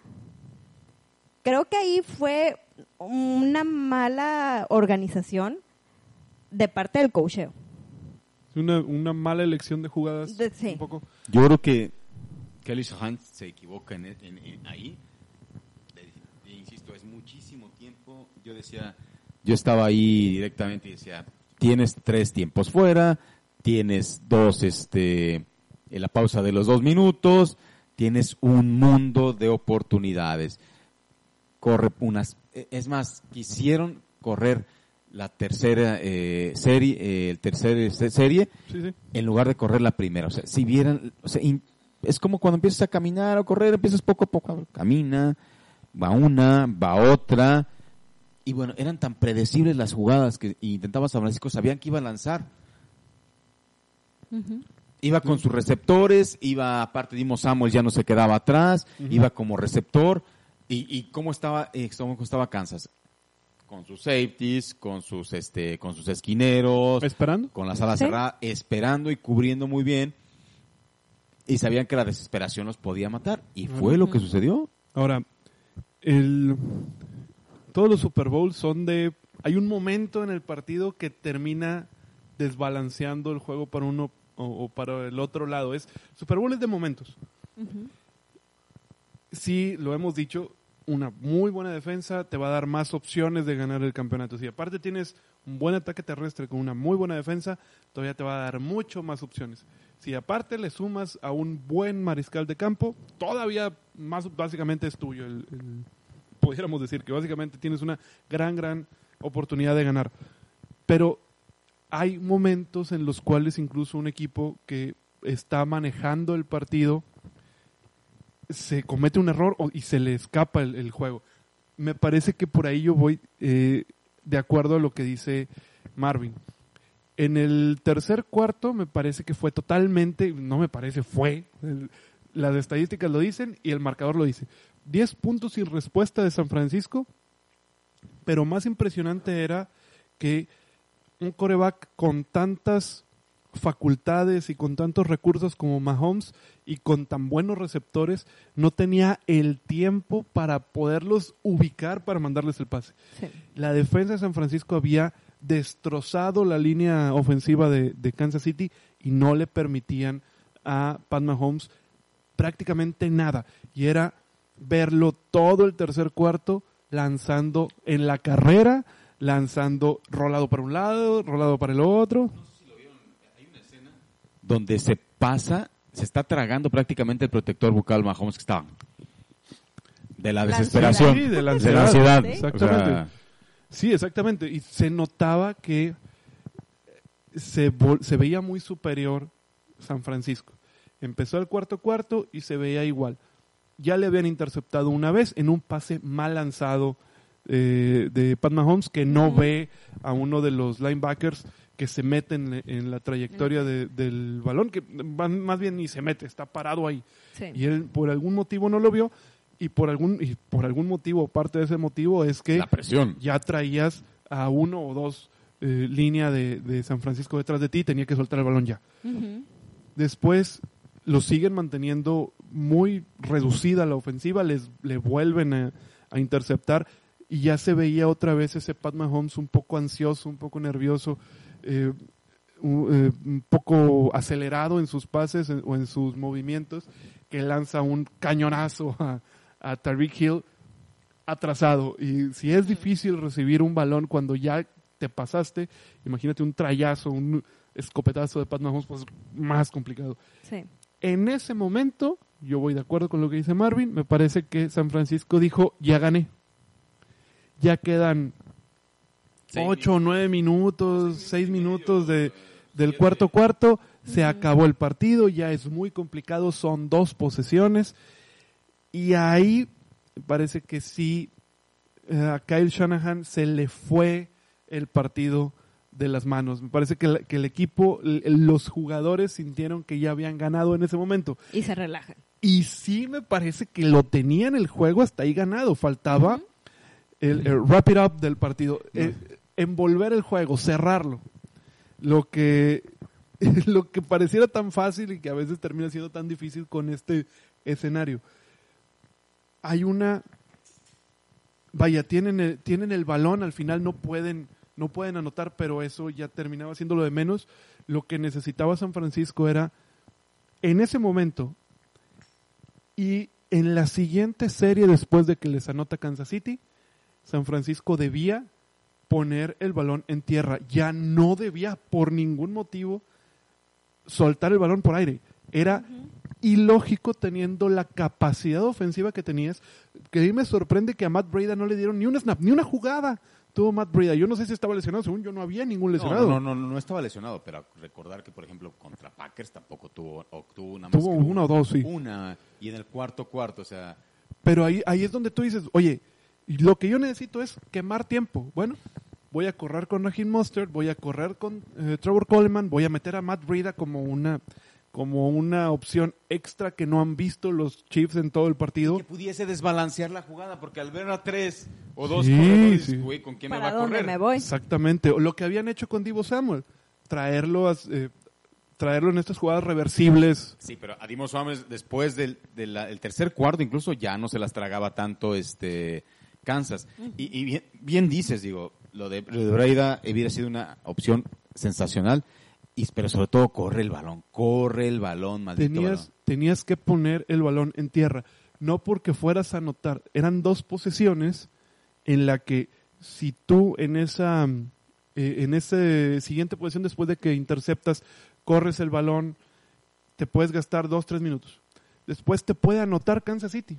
A lo mejor se tarda uno o dos minutos. Y luego tú vuelves a correr. Y a lo mejor ya para cuando tú les, si es que no les anotas, le vas a entregar el balón a Pat Mahomes sin margen de error, con 40 segundos en el reloj. Ya es complicado, si bien tienes el equipo, Kansas City tenía el equipo para volver en una situación de esa, como quiera ya estás poniéndolos en una situación en la que no puedes cometer ni un solo error. Ahí me parece que es donde radica ese momento que termina por, por, por, perderlo eh, San Francisco, porque en algún momento en la primera mitad Kansas City había diagnosticado bien las, los ataques por tierra de San Francisco. Bajaba uno de los jugadores de uno de los linebackers, uno de los safeties bajaba y se metía en la caja, sabiendo que venía eh, una carrera por el centro y los habían detenido. Y luego sabían, cuando, en cierta formación de San Francisco, sabían que trataban de correr por fuera de los tackles y se, se corría muy bien el equipo de la defensa de, Kansas City y los habían contenido más o menos. Y, aún así, Timo Samuels le corrió varias veces ahí en esos engaños. ¿eh? Exactamente. cuando, cuando vio San Francisco que le estaban diagnosticando la carrera, usan a Divo Samuels en la Samuel en la en las en las reversibles y les había dado también eh, dividendos. Ahora, después de eso, en el tercer cuarto, sabiendo que Kansas City te había leído la, los ataques, lo habían hecho una finta y movido un poco las jugadas, haciendo que Raheem Mustard pareciera una finta por el ataque por el centro y corría, se cortaba y corría por fuera de los tackles y volvía a funcionar. La defensa de Kansas City no estaba haciendo un mal trabajo, pero se veía sobrepasada también en, varios puntos. Entonces, me parece que fue ilógico y le, no es la primera vez que le pasa a Kyle Shanahan, le pasó él siendo coordinador ofensivo con los Atlanta Falcons. Patriotas. exactamente, hace tres Super Bowls que, enfrentan a Patriotas en donde vas ganando 28-3 y te terminan empatando y después ganando en, tiempo, extra. Se le achaca mucho la defensa de, Falcons, pero también es porque la ofensiva no pudo después diagnosticar cómo consumir tiempo al menos y hacer válida esa, esa ventaja que era peor, ¿verdad? Eran 15 puntos, no 10. 15, no, 25. Eran 25, perdón, 25, 25 puntos, que, sí, peor que lo que, que en este caso. Y ahora con, con Kansas City me parece que después de esa intercepción no saca nada, pero no le quema nada al reloj. Tiene, cuando recupera el balón Kansas City le quedan todavía cinco minutos, vuelven a presionar a Pat Mahomes y pasa este gran pase de 35 yardas a, a Tariq Hill. Cuando recibe Tariq Hill, la secundaria de San Francisco cambió. Hasta ese momento se sentía superior, segura, segura, se sentía superior la defensa de, San Francisco, veías que estaban muy seguros cubriendo todo, que incluso muy agresivos con Pat Mahomes, seguían muy agresivos con Pat Mahomes, ellos creían que no iba a pasar nada, se les escapa una vez Terry Hill y se descontrola y se descontrola la secundaria de, de San Francisco, les anotan en ese momento, traen a la ofensiva de San Francisco, presiona, que en ese momento les, decía yo que quedaba y que el partido iba a estar en la defensa de Kansas City. La defensa de Kansas City se agarró su segundo aire y empieza a presionar fuerte a, a Jimmy G, a, a Garópolo. Y volvemos al punto, no debiste lanzar el balón, sigue corriendo. Al menos corriendo vas a gastar más tiempo. Y ellos deciden lanzar, lanzar, lanzan en primera, lanzan en segunda. Y después en tercera sí me parece que habían intentado una corrida ya con ya muy difícil, una corrida de muchas yardas y, tenías muy encima y tenías muy encima la defensa ya que si bien pues sí pasa la línea de scrimmage. Pepe, pero ahí es algo lógico que ibas a esperar una defensiva. Eh, Tenía que arriesgar. Iba, a ser agresiva en ese momento la, defensiva. Tenía que ser. Ibas a tener una defensiva en ese sentido. Y ahí es donde digo, la ofensiva, eh, eh, la caja de Garópolo, si bien lo mandas a lanzar, pues cúbrelo con todo al cabrón, porque ¿Sí? en las dos veces, igual a entender a Garópolo. ¿eh? Vamos a hacer un, un punto nada más para despedirnos de la gente de, de Instagram. Muchas gracias por seguirnos durante toda la, toda la temporada. Regresamos, prometemos regresar. Vamos a regresar, tenemos programa especial del draft, tenemos otras sorpresas de fútbol americano antes de que empiece la temporada 2020 que viene también con sorpresas y bueno, pues nos vemos, recuerden nuestras redes sociales también en Facebook SMP desde la banca, ahí eh, van a encontrar algunas cosas de pues de kickoff y escúchenos mañana temprano, ya va a estar listo eh, nuestro último programa de kickoff de la temporada 2019 de la NFL en Spotify y en Apple Podcast, igual SMP, eh, no, no es cierto, en Spotify no está como, como SMP, nada más Nada desde la más banca, la banca. kickoff, ahí estamos. Antes de que se corte. Ahora sí, perdón, Marvin, adelante. Continúa. No, ya me cortaste la inspiración, ya me cortaste la ya no me inspiración. acuerdo qué estaba diciendo. No, sí, sí me acuerdo, pero me cortas muy gancho. No, Haz lo que quieras. Sí, Perdón. Es que se le acabó el tiempo, se cortó la transmisión antes de que Hiciste terminara lo de que despedirse. con tu ¿En serio? maldi- maldito ah, programa. bueno, estaba el, volteé a ver 59-21 y yo, no, no, no. No, eh, eh, est- está- estábamos en ese eh, discusión de lo que hu- hubieran hecho la defensiva. Te decía que el- era predecible que la eh, defensiva de Kansas iba a salir así, como perros de casa sobre... Sí, sí, Ahora, Sí. era lógico. aún ahí, o sea, y creo que a, a Kelly Shahan se le, se le va ahí o a sus, a sus coordinadores decirle, ¿sabes qué? Cálmalos, güey. Cálmalos, quémate un tiempo fuera. Y Sí, ponles para- calma. Para eso los Sí. tiene. Para, eso Para eso son. están y, ¿Qué? y- y como que se les olvidó, o sea, se les olvidó por completo, no lo supieron Sí, usar. ahí, va- ahí van los celulares para abajo otra vez. Si lo ves de cierto punto de vista, tenía cierta lógica el que mandara un pase, suponiendo que iban a ir con todo, toda la defensa. Un pase de, de 8 o 10 yardas pudiera funcionar. Pero, eh, vaya, en, en teoría, en teoría es lógico, pero si tú tienes uno de los mejores, si no es que el mejor ataque combinado por tierra del NFL, pues usa lo que sabes usar. O sea, si, si funciona, no lo toques. Ábrele un espacio a cualquiera de los dos jugadores. Haz una jugada de engaño. Si quieres, pon incluso a los tres. Exacto. Mete a Divo Samuel, aíslalo completamente y mete mucha gente en la, en la línea con tus dos, o incluso poniendo tres gentes de- en, eh, en el backfield. O sea, que la gente diga, que la de otra defensa diga, pues seguramente van a ir por tierra y sí van a venir por tierra, pero tienes a mucha gente cubriendo, tratando de abrir un Y espacio. con todo el Sí. peso que siempre has tenido para Me correrlo. parece que por ahí debió de haber sido. Entonces, al lanzar tres veces, dos veces y después esa corrida que ya no termina por no funcionar, tienes que entregar el balón todavía con mucho tiempo en el, en el cuarto cuarto. Mucho tiempo contra... Sí, no, Sí, no, no no- se la jugar. no necesitaban jugarse la cuarta oportunidad en ese momento. Me parecía que si San Francisco se jugaba cuarta oportunidad y la perdían, estaban en su yarda veintitantas o treinta y pocas, que te, bueno, ya tenías a- tenías a- al monstruo en la puerta, por ahí no era, sí tenías que despejar. Pero le dejas el balón a una ofensiva sumamente explosiva que te puede anotar en un minuto y le dejas cuatro minutos en el, reloj. Y ni siquiera necesitaban anotar de 7. Simplemente tenían que acercarse a la yarda 35 de, de San Francisco para empatar el juego. No era tan complicado con ese tiempo, con los tiempos fuera todavía, ah, eh, que también los tenía Kansas City.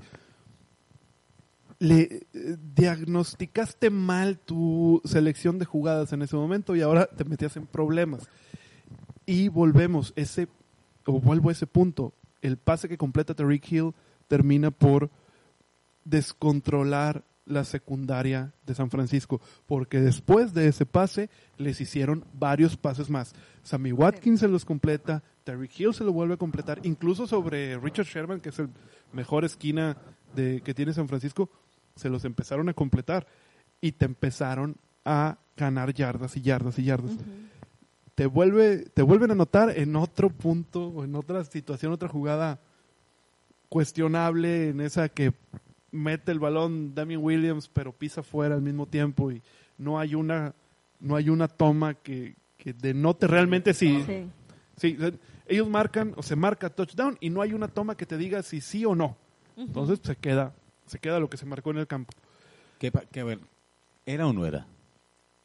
A mí, Creo que sí. a mí me parece que sí alcanzó. Pero sí, al- me parece que sí alcanzó y fue la puntita del balón. Sí, la punta del balón La logra estar balón. sobre la línea. Porque sí, cuando ya, cuando ya se ve todo el, todo el balón sobre la línea, ya está afuera. Sí, ya, ya pisó fuera. Me parece que antes de que toque el balón en el césped, Las dos puntas alcanza. de los pies hacia el- el límite, tiene la punta un Me parece poquito así del balón sí, sobre el plano. tantitito sí alcanza. Pero bueno, al final es, es la anotación. Tienes dos minutos, poco menos de tres minutos. Estás perdiendo por cuatro puntos. Tienes que anotar de siete. Y lograste arrastrar a la defensa de Kansas City hasta su yarda 49, 48 por ahí. Con ataque por tierra. Y después vuelves a cambiar a lanzar el balón. No, ni siquiera y ni siquiera a George Kittle, que es un Sí, a parar. sí, uno de los dos mejores alas cerradas de la NFL junto con Travis Kelsey. Sí, son las dos mejores. El que me diga este es mejor o este otro es mejor, tiene razón. Los dos son buenísimos. Y ni siquiera lo utilizaste. O le, le lanzas un pase muy difícil y después tratas con un pase muy largo a, a Emmanuel Sanders y ahí es donde se... Ahí es donde decíamos, si le tienes que poner el balón en la mano a Jimmy Garoppolo para ganarte el partido, No puede cometer errores y lo comete. Y, y ese larguísimo es ya en cuarta, ¿eh? Sí, porque ya necesitabas, ya era necesario. Y sí logra Emmanuel Sanders separarse tres yardas de su de su Por lo menos dos. marcador. sí, dos, tres. Pero le falló el toque a Jimmy Garoppolo. Sí, Ahí estaba el demasiado punto. largo, o sea, Sí, no muy, llegó en- muy largo. O sea, cuando lo vio... Sí, de hecho, Sí, se era tira, imposible. tira al piso Emmanuel Sanders. sí. Y ahí era, ese era el punto que decíamos. Si le vas a dejar la responsabilidad al, al brazo de Jimmy Garoppolo, te puede cometer errores. Kansas City necesita propiciar esa situación en la que tenga San Francisco que ganarte con el brazo, la logra propiciar y ahí al final, en el último punto, en la última marcha, comete ese error. Bien lo dices, te arrastraste la llanta 46, ¿qué te costaba arrastrar más? Sí, exactamente, porque tenías tiempo todavía, había suficiente tiempo. Lo comentaba yo durante que, que estábamos viendo el juego, que me parecía que podía pasar lo que pasó en el Super Bowl de 1997, cuando Denver le gana a Green Bay, en donde hay una jugada que le permiten pasar a Terrell Davis, en donde se dice que el head coach de, de Green Bay en ese momento le, le dice, déjenlo, déjenlo anotar. ¿Por qué? Porque nos han arrastrado tanto tiempo que probablemente como quiera nos vayan a anotar, pero se van a gastar más tiempo del reloj y ya no vamos a tener oportunidad. Mejor déjalo y nosotros tener la última ofensiva del partido con la opción de ganar. A mí me parece que por ahí pudiera ser. Si seguías, si te arrastraban 20 yardas más, a mí me parecía que la opción de Andy Reid hubiera sido, déjalos anotar. Para, para irnos tres abajo, tener 40 segundos, un minuto y darle el balón a Pat Mahomes para que se acerque a, a intentar empatar al menos. Pero a ver, anota. Anotas. Ahí San Francisco sigue arrastrando el maldito balón, síguelo arrastrando. Sabíamos que los íbamos a abrir. La defensa igual ya en el cuarto cuarto no estaba... Eh, Ya, ya se veían Ya, ambos ya equipos ya, ya, ya fundidos. En Y la- eso que fue un partido relativamente rápido. pues, sí, no, y la, fue, la fue- segu- fue muy rápido. fue rápido y eso es más cansado para, el- para los jugadores. O Digo, sea- la- en la segunda mitad fue una locura. O sea, realmente sí ya estaban al final fundidos casi todo el mundo. Eh, exactamente. O sea, De hecho, Tariq Hill hay un hay una jugada que le mandan el pase y no logra llegar a su trayectoria porque a terminar la trayectoria porque ya no podía y pide el cambio. Se sácame una jugada porque ya no puedo. Entonces sí, me parece que ahí estuvo eh, puntitos clave aquí y allá en donde que, me que yo parecía aprender- que debían. y le, sirve muchísimo, ¿no? Es un equipo hasta cierto punto joven que de este tipo de detalles sigue siendo candidato. Claro, sí, sí, claro. Y Kyle Shanahan es su primera, su primera experiencia como head coach. Fue un buen coordinador ofensivo, ha sido un buen head coach con, Sí. con San Francisco, tiene las armas, tienes una defensa relativamente, o no relativamente, una, una defensa joven con algunos veteranos, ¿verdad? Pero tienes una defensa muy joven, tienes una ofensiva también joven, Eh, por ahí, bueno, eh, Emmanuel Sanders ya no es un, ya no es un chavo, ¿verdad? Pero Divo. Samuel es novato. Eh, George Kittle eh, también estará creo que en 29, 30 años. O sea, No, todavía tiene... 26, 27 creo Sí, tiene el bueno, es, hombre. es- es joven George Kittle también. Eh, tus corredores son tampoco son, son veteranos, entonces tienes un muy buen equipo para mantenerte y seguramente van a aprender de, de, de esto. Digo, yo creo que nadie nadie duda que San Francisco está en postemporada la siguiente la Sí, siguiente temporada. ¿no?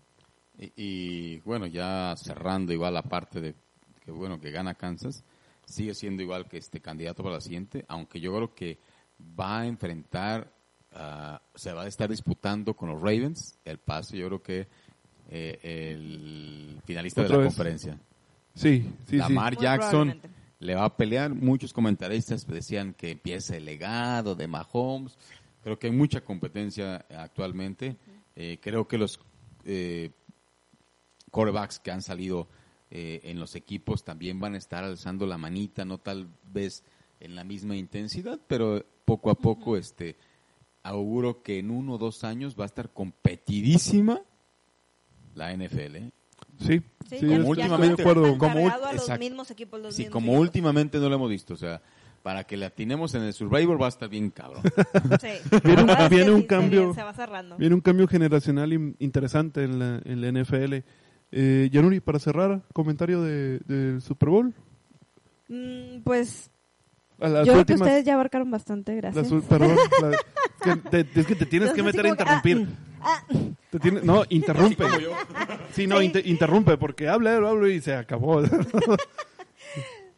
Digo, yo creo que la mayoría, la, la gran mayoría ya lo explicaron bastante bien. Ah, yo creo que el, el último touchdown ya fue de más a lo que yo esperaba. El último... Sí, se, se les fue, se les fue totalmente ahí la- el, el último, así como que esperanza. Pues como yo comenté ahorita, el- fue un mal manejo del tiempo al final. Yo creo que eso fue lo que les afectó, no supieron manejar al final el tiempo a su favor de parte de los 49ers. Este, y fue lo que les, les quitó el juego, porque tenían todo para poder controlar el reloj y poder recuperarse. sí, estoy de acuerdo. Ya, bueno, cuando te vuelven a anotar.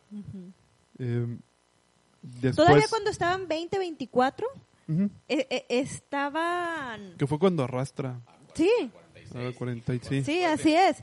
Todavía ahí estaban muy Empiezan bien. a lanzar. Innecesario, innecesario. En lugar de... ¿Quieres hacer un cambio en tu jugada? No te vayas a, a un campo en el que sabes que no es fuerte. Mejor complementa y este ar- arma más lo que sabes que te va a salir bien. Acé- acércate más, Sí, al menos. Más, yo me hubiera metido a, a DeFore y a Bosa en la ofensiva para cubrir más a- todavía y darle espacio. Sí, se puede, pod- podías podías acercarte más con ataque por tierra. Digo, era, tú, esa podía ser la última, eh, el último drive del juego a favor de, de San Francisco. Era, sigue corriendo el balón, nadie te está presionando, tenías tiempo. No sé Sí. si recuerdas cuando eh, Belichick ¿Mm? bajaba a Bronkowski a que estuviera cubriendo. Sí, sí. Algunas veces jugó Eh, al- eh, un, par, sí, sí, un par de veces me acuerdo yo que sí. O que sea, ahí tienes que jugar con todas tus armas realmente. O sea, Que bueno, Gron- Gronkowski lo, de ala cerrada lo, lo dejaban que, que no saliera, que estuviera protegiendo a- al, al coreback. Digo, sí, Sí. Que es lo para lo que usaron más a George Kittle, que me parece una pérdida de, de, de poder ofensivo si no lo sueltas a correr. Sí, sí, sí, él iba a cubrir. En el primer tiempo, George Kill, en varias jugadas que corre, por ejemplo, Raheem Monster y no me acuerdo si Terry Coleman, él va cubriendo, hace bien su función igual ahí. Sí, sí, es muy bueno Sí, sí, cubriendo, sí, muy muy bueno bueno. cubriendo. Eh, incluso ta- hace dos tacleadas este, para que puedan, les permita correr eh, un poquito más de yardas a ambos. Pero no, no, no, no solo lo utilices para eso y utiliza toda, toda tu gama de jugadores. Exactamente. Yo creo que ahí lo que les ganó fue la experiencia. Totalmente. Al O sea, final me, no, no, no tanto de parte del equipo, sino de parte del coach. Sí, me parece que sí. Digo, ya después cuando pierden el balón, van 24-20 favor Kansas City, pierden el balón en esa en, en ese momento. Ya después viene el touchdown de, de Damien Williams, Williams. Que sí es un poco pues, circunstancial. Ya también la defensa de San Francisco estaba jugando pues 100% al límite, si tenía que ser demasiado agresiva, tenía que ir con todo mundo adelante para evitar que saliera un pase, para provocar un balón suelto en ese momento eh, o tratar de que no avanzara el equipo, de, o sea, ya no, ya no permitirles otro primero y diez. Y en ese momento es cuando ve una, una rendijita a Demi Williams, se les escapa y, Y ya, no, hubo quien lo para, alcanzara. sí, ya no había nadie más que lo detuviera. Y bueno, después de ese de esa anotación viene la, la segunda intercepción de, de Garópolo, que también queda para el récord, pero no es una intercepción que sea tan Relevante. exactamente, tan relevante, tan grave, porque pues ya no tenías de otra. Ahora sí, ya en ese momento, ya era pues una empresa poco menos que imposible, eran dos posesiones y dos posesiones de siete. O bueno, era una posesión con conversión y un gol de campo. No tenías prácticamente nada de tiempo en el reloj y el ataque por tierra no te iba a funcionar porque consume mucho tiempo. Tenía que ser por aire forzosamente.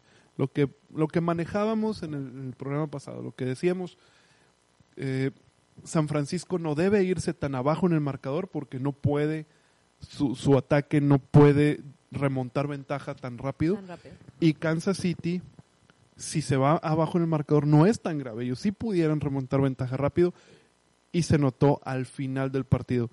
¿Cómo ganó Kansas City? Pues con muchos, con muchos. sí. Y, y yo no dejo de decir, con Con- suerte, ese pase de Ray Hill, si no lo anotaban porque se la fueron en cuarta, estaban liquidados. Sí, y, sí, sí, sí, o sea, esa suerte y eh, sumada al, al momento y a lo Y a que termina no lo suerte, ¿no? Porque lo, lo buscó el jugador, hay que reconocer a Troy Hill igual que lo busca de esa manera, hay que reconocer a Pat Mahomes igual que lo busca de esa manera, digo, sí hay, si llámale suerte si quieres, pero para eso trabajan. Creo que reconocible y, y loable lo que hace Kansas. Esperemos que le vaya mucho mejor a, a San Francisco el siguiente y que ganemos en, en Tampa Bay el siguiente Super el Bowl. siguiente sigue siendo Yo Florida. creo, yo creo que de parte de amb- ambos equipos jugaron al 100 totalmente, o sea, no tuvieron suerte, yo creo que fue su buen juego, que son muy buenos equipos, pero aquí el primer error fue donde se el, el, el, el otro se pudo meter. Sí, es. Yo también no, no le llamaría tanto suerte y me parece que es. eh, no podías descuidar en ningún momento esa, ese pase largo porque tanto los receptores como el coreback te lo podían hacer. Si tú les dabas una oportunidad, te lo iban a hacer ahí. Y lo habías cubierto muy bien todo el, todo el juego y al final se te escapó en algún momento y eso, junto con otros dos o tres momentos, terminan por, eh, bueno, pues por finiquitar el juego a favor de, de los Chiefs. Es merecido para Andy Reid, yo creo que ustedes estarán de acuerdo, 22 temporadas, creo 21 temporadas en la NFL, uno de los mejores head 22 coach. creo, porque estábamos viendo los, las gráficas y eran puros dos. 222 partidos ganados, 22 temporadas, ganó en el En su segundo 0-2 del 0-2 del 2020, o sea, eran puros dos y ganó en su segundo en Super su Bowl. segundo Super Bowl. El segundo head coach con más victorias Ujú, ya merecía un, un, un Vince Lombardi, digo, sí. eh, lo merecía un, un coach Salón de la Fama sí o sí para, digo, cuando él se quiera eh, retirar, obviamente. Creo que llegó al yo creo que en algún unos dos temporadas Yo creo que ahorita tiene la experiencia definitivamente y tiene un equipo joven que le va a dar todavía, todavía tiene posibilidades de, de varios, de algunos años mientras siga teniendo a este equipo Y- de Kansas. sí decían que bueno podía venir la la época o para que construyera una dinastía Pat Mahomes. Sí sí puede pero hay que mejorarle la defensa. Sí hay que Sí. mejorar la defensa. Porque eh, la defensa como está en esta te, te funcionó con, con corazón con, con ganas con Sí. sabiendo que, que era el Super Como Bowl y que no terminaron la podías temporada. Si esta misma defensa, como terminaron la Pero- temporada, continúa la siguiente, si hay, como sí hay como quiera va para arriba. Hay, que, hay que apuntalar un poco la, la defensa. En el caso de San Francisco me parece que no va por eh, no va porque te haga falta algo en el equipo. Me parece que San Francisco está muy Muy completo. completo. Simplemente, vaya, a veces pierdes, ¿verdad? Puede ser un Sí. gran equipo y a veces como quiera aún así perder. Pudo haber sido un error en, las, en la selección de jugadas, puede que se sintieron sobrados, que se confiaron. Ok, bueno, pierdes, a veces se pierde, pero San Francisco, pues, así el equipo que tiene, si así arranca la siguiente temporada, sigue siendo candidato para volver a llegar, pero van a tener la opción de mejorar algunas, perfeccionar algunas áreas. Sí. traerte, si quieres, a, un receptor más. Eh, la es que la defensa está completa. Incluso, tal vez tu línea ofensiva pudieras ahí ponerle alguna otra cosa. Pues está muy completo San Francisco. Debe ser un gran candidato para la siguiente. Incluso me parece que más candidato que en esta. Sí, ahora, sí. ahora con más Sí. experiencia. Ya jugó Garopolo el Super Bowl. Decían dos anillos de Super Bowl, de Super Bowl para Garopolo. Sí, pero no los jugó. Se lo estaba en la banca. No sí, es lo sí mismo. tienes, sí aprendes algo, pero no es lo mismo que jugarlo. Ahora ya lo jugaste. Ah, bueno, pues para la siguiente ya, ya traes, Y- ya traes fíjate, más. A pesar de que Garópolo, decía yo mucho y hablé mucho de la experiencia que pudo haber adquirido de, eh, de Brady, Tom Brady, ahí este, siempre estando al, al pendiente. El anterior Super Bowl que juega San Francisco eh, se queda a menos. Sí, en a el, nada el de Super- ganar a los Ravens el Super Bowl del apagón. eh, de Nueva Orleans, exactamente. Eh, si hablamos de experiencia, por ejemplo, en, en aquella ocasión, eh, si comparo, equiparas a Kaepernick con Garoppolo, a Kaepernick lo vi con mayor experiencia, siendo que no la tenía en ese Super Bowl. Para, hablando de Super Bowl, yo esperaba un poquito más de Garoppolo, si bien eh, su 100% tiene un tope, es difícil llegar a un 120% para él, que sería un tope a lo mejor de un Aaron Rodgers, un Tom Brady. Este, no lo vi a Garoppolo de esa manera, ¿no? Incluso con esa hambre que, por ejemplo, en el anterior que Kaepernick mostró cuando jugó el Super Bowl en aquella ocasión. Y ahí me- Y que se quedaron a nada, ¿eh? yo creo que Garoppolo es mejor coreback que lo que fue Colin Kaepernick. Eh, yo creo que, si bien recuerdas, el, ese Super Bowl estaba siendo vapuleado San Francisco, San Francisco la en la primera primera mitad. mitad.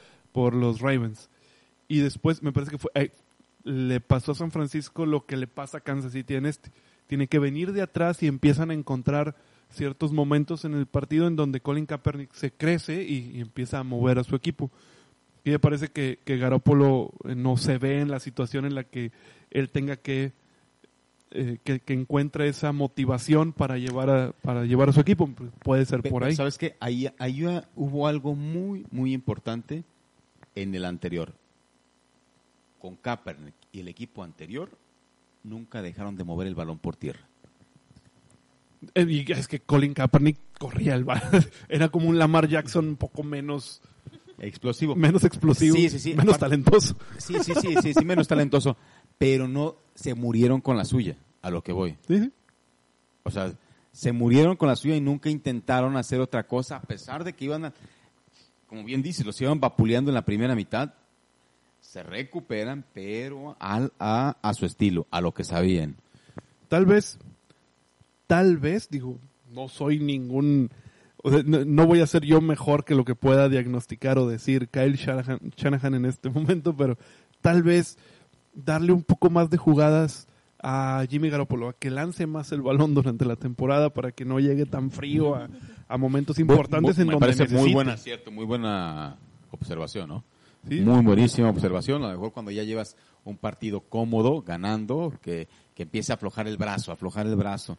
Porque Sí, sí, de- hay veces que darle más, más, más opciones de jugadas de pase, ¿no? Porque sí, San Francisco fue muy, muy dominante por tierra y casi no Sí. usaron a Garoppolo en casi toda la temporada. Ya no digamos en postemporada contra, contra Minnesota no lo usaron mucho y contra Packers menos. Packers le corrieron el balón a los. Packers por fuera, por dentro y por, Mm, Por todas partes. por todas partes.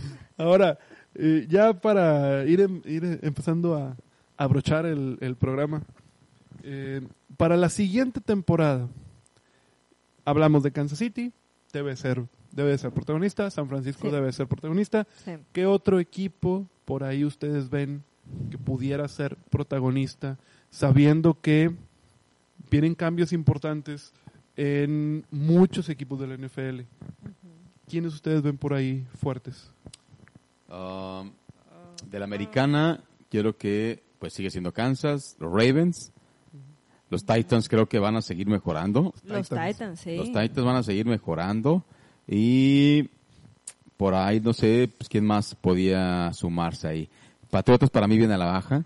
Eh, Sí, sí. Yo creo- yo y creo que más si- Patriotas- si, es definitivo que pierden a Brady, yo creo que Patriotas eh, se va a desplomar. sí, ahora si Nueva Orleans no refuerza alguna que otra en Mm. la este en la nacional, Sí. Yo creo Que ahí si, se- si es un hecho que Drew Brees sale, se van a ver afectados, tal vez no tanto como Patriotas con Brady, pero sí les va a poder para, para bajar ahí. Sí, en la nacional a quién apuntaría, a quién apuntarías? A lo mejor a mi Minnesota que a lo mejor se pueda solidificar más con Kirk Cousins.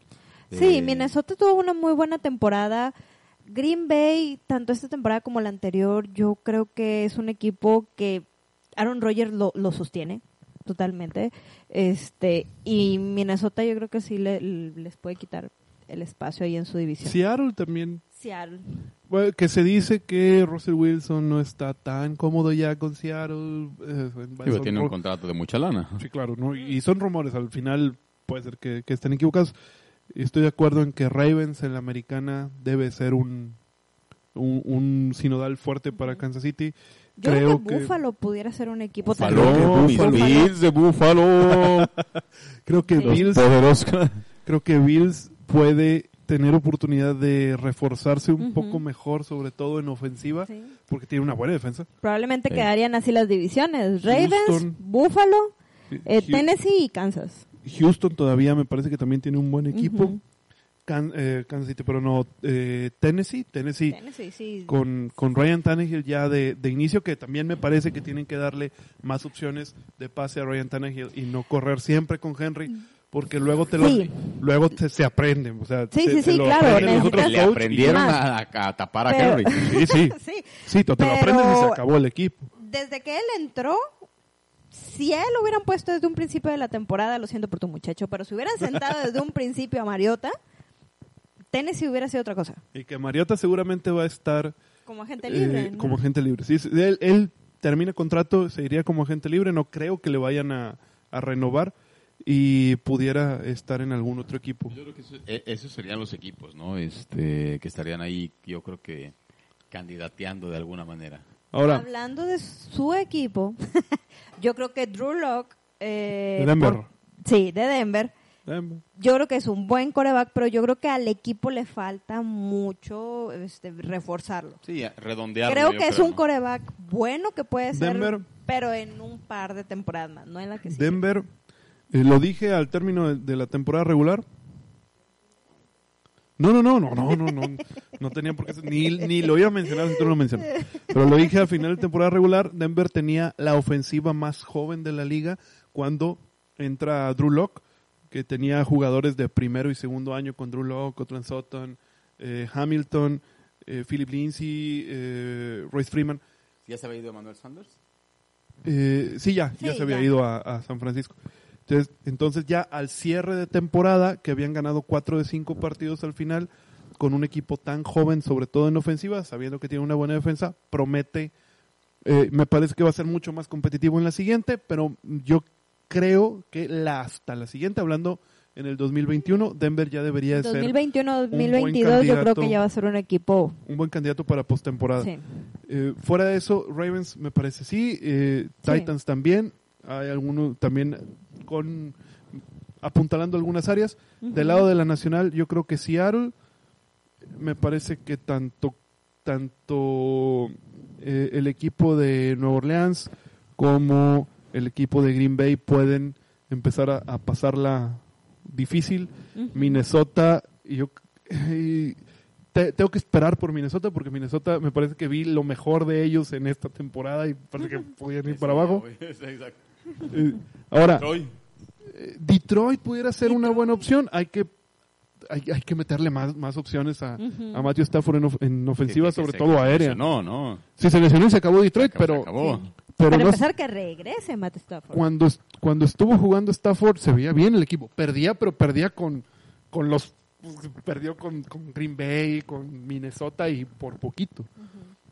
Tal y- vez no para estar en postemporada, pero Arizona podría verse mejor para estas siguientes temporadas. Yo creo que a Arizona todavía le falta varios pun- varias, varias cosas. Kyler creo Murray que es eh, bueno, esa pero división, esto- la oeste, va a seguir, va, va a ser la más competida en las siguientes temporadas. los, los Rams, Mm, los vaqueros de Dallas. Es que los vaqueros de Dallas tienen un muy, muy buen equipo. Necesitaban un nuevo coach, ahora lo tienen. Pues va- vamos a ver si, si, si funcionan. Insisto que para mí Dak Prescott no es el coreback que vaya a Es darle. El coreback. Sí, exactamente. No es el coreback. No, no es el que le va a dar un nuevo eh, Vince Lombardi a, a Dallas. Para mí. Creo que tienen un muy buen corredor, tienen una muy buena línea ofensiva, respetables receptores, pero es todo. Sí. Eh, ya por último, por último, las noticias así rápidas. Eh, decías que Tom Brady, decías Januri que Tom Brady se podía ir de, de los Pats. Es casi un hecho que se va. Ya incluso Tom Todavía Brady no es oficial. todavía no es oficial, pero ya Tom Brady publica eh, poco antes del Super Bowl una fotografía en blanco y negro él eh, de espaldas él saliendo del estadio en donde básicamente eso aunado con que ya había vendido su casa, etcétera, etcétera, te dice que Tom Brady estaría tomando alguna otra opción fuera de, de los Patriotas. ¿Pero sería irse como agente libre o sería Se ya va- retirarse? No, se va, bueno, estos son las dos.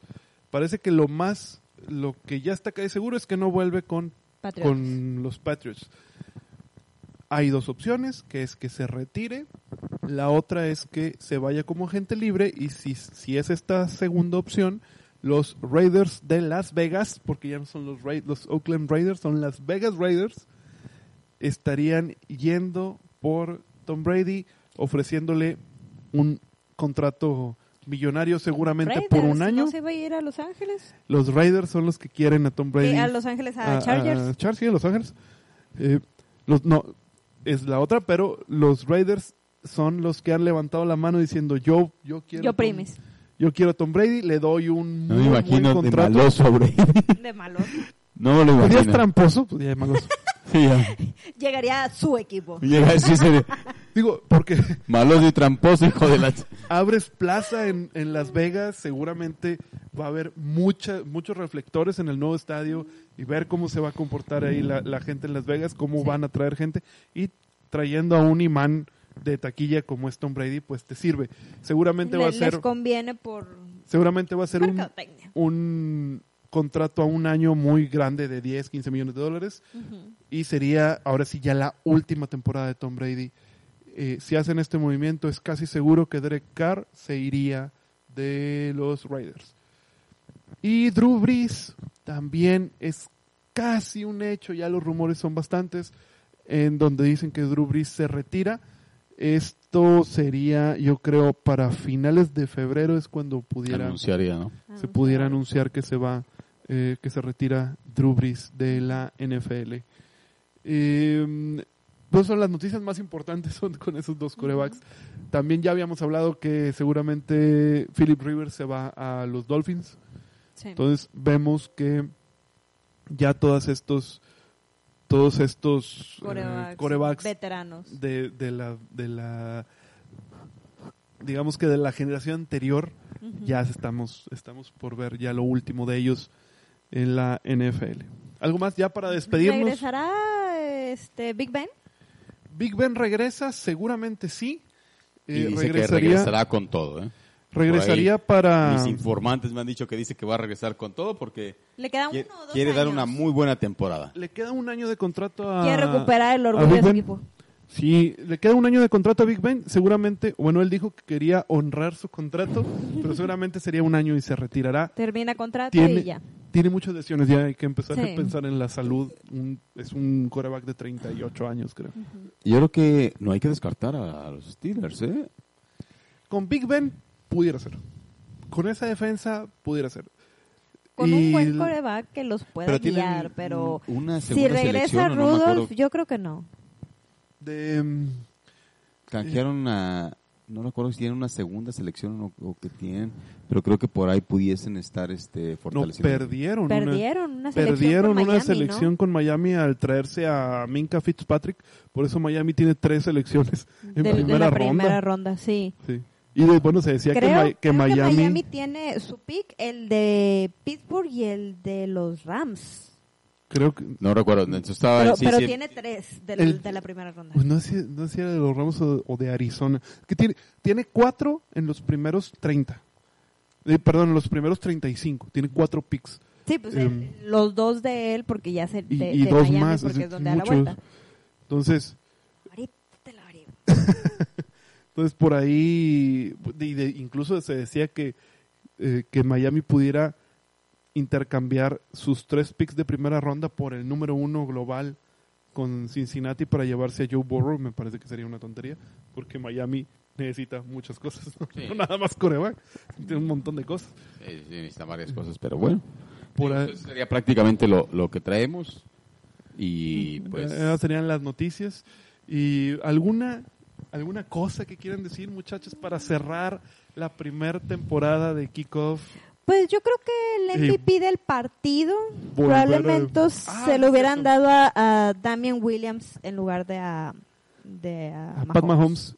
Me parece que eh, eh, ellos dos, está bien, cualquiera de los dos. Eh, eh, en el punto en el que todos creíamos en algún momento que pudiera ganar San Francisco, a mí me parecía que el MVP era Nick Bosa. Sí, sí, sí, sobre todo.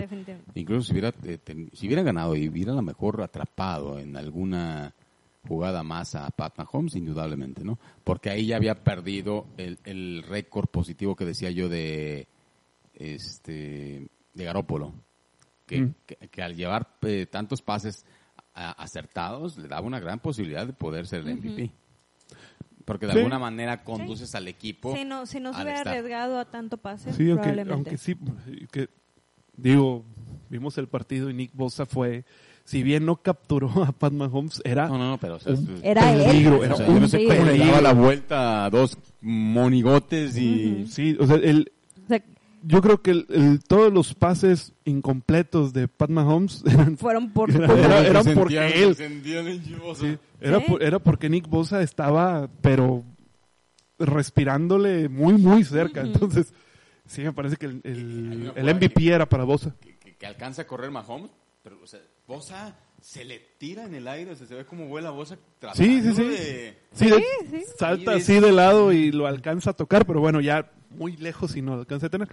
Eh, Pat Mahomes, primer jugador en la historia del NFL que es MVP y MVP en su segundo año y después campeón del Super Bowl y siendo MVP en el Super Bowl en su tercer año.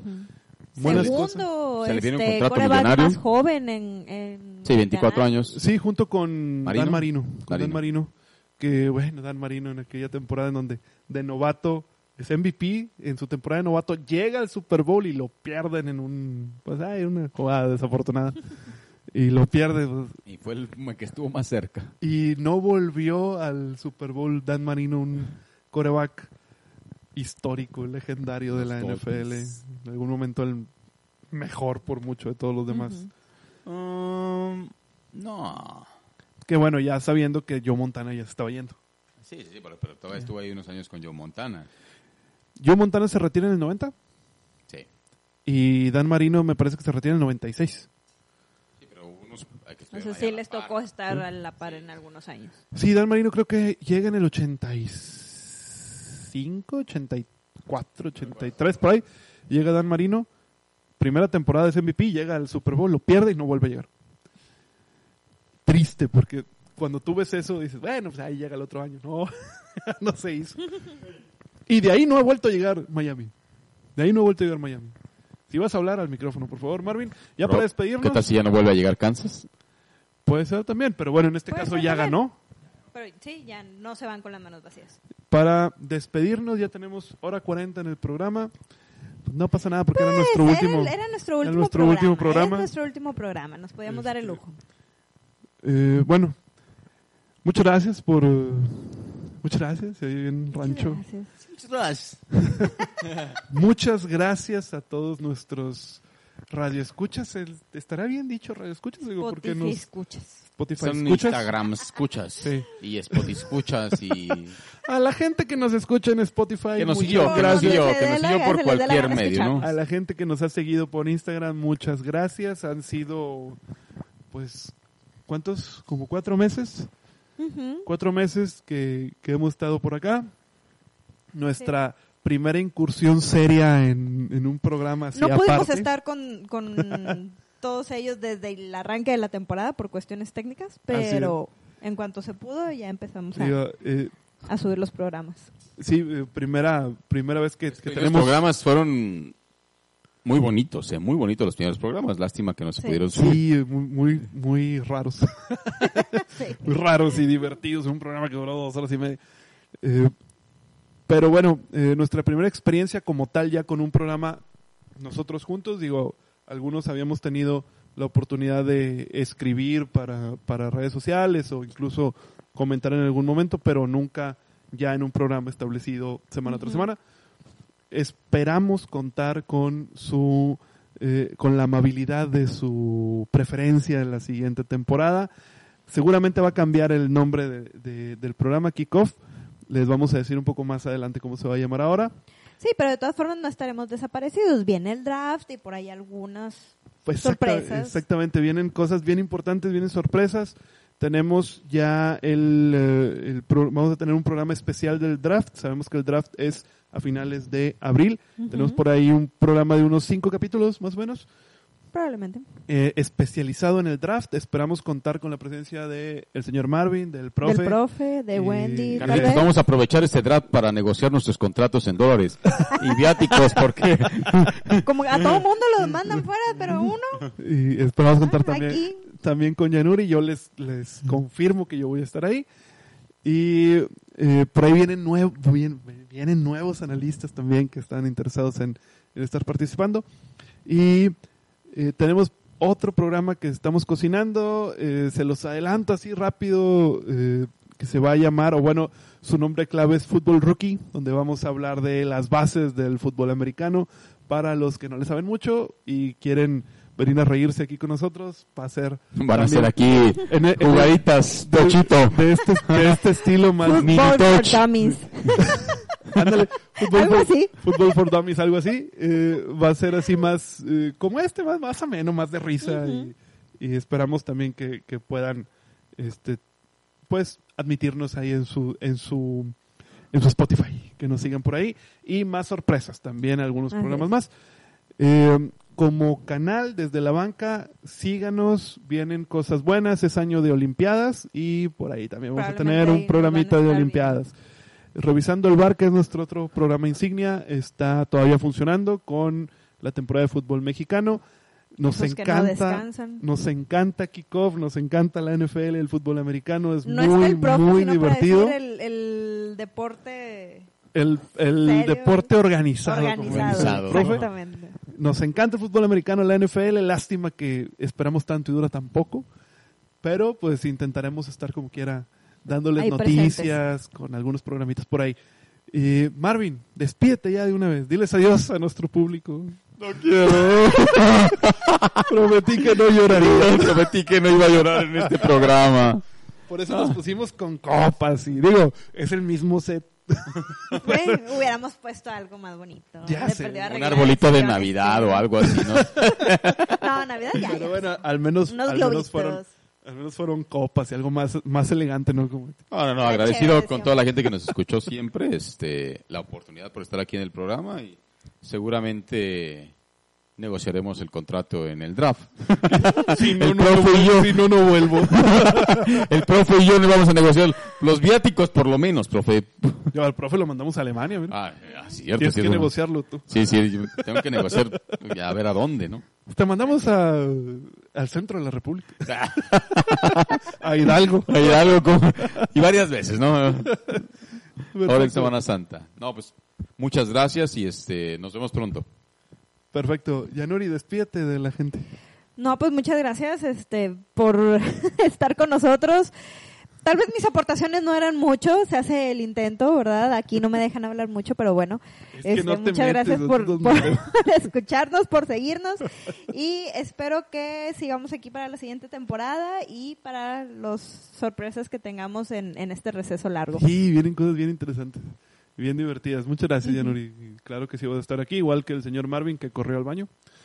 Y a nombre del profe que, nos, que anda en Alemania y nos abandonó en el último programa. Ahí probablemente veremos alguna cápsula del profe en estos días, también Sí, dando una opinión rápida y su despedida. me mandó el voice note hace rato llorando, diciendo, no, yo quería estar en el último programa, lamentablemente no tuvo oportunidad. Y a nombre de Wendy Fernández, que esporádicamente vino a aportar, Y que no terminó con su deuda. y que, No, no la... y que terminó de no pagar tampoco los es. apuestos que Yo debe. creo que por eso ya no vino, por esa, por esa deuda pendiente. Marvin está destruyendo el lugar. ¿eh? Él dijo en aquí, todos los programas se destruye el set. aquí. aquí es el barrio chino y empezó a patear cosas. Habla al micrófono, Marvin, por favor. Pero bueno, es que decía yo que tenía que salir el Jugan, pero ¿de quién estaban hablando? ¿De quién de estaban? Wendy Fernández, De que ya no Wendy. se apuntó. Pero bueno, a nombre del profe, eh, que es Carlos, Carlos Brizuela, y de Wendy Fernández, que no estuvieron este último programa. Ah, Wendy, Wendy, pues Wendy ya nos abandonó, señores. que Hace se- varias semanas. se supone que van a seguir en la en el proyecto y de mi persona Carlos Fernández les agradezco todos estos eh, programas y estos meses que nos han seguido. Les recuerdo redes sociales en Instagram y en Facebook SMP desde la banca. En Spotify encuentran tanto a Kickoff como a Revisando el Bar poniendo desde la banca Revisando el Bar o desde la banca Kickoff ahí están los programas.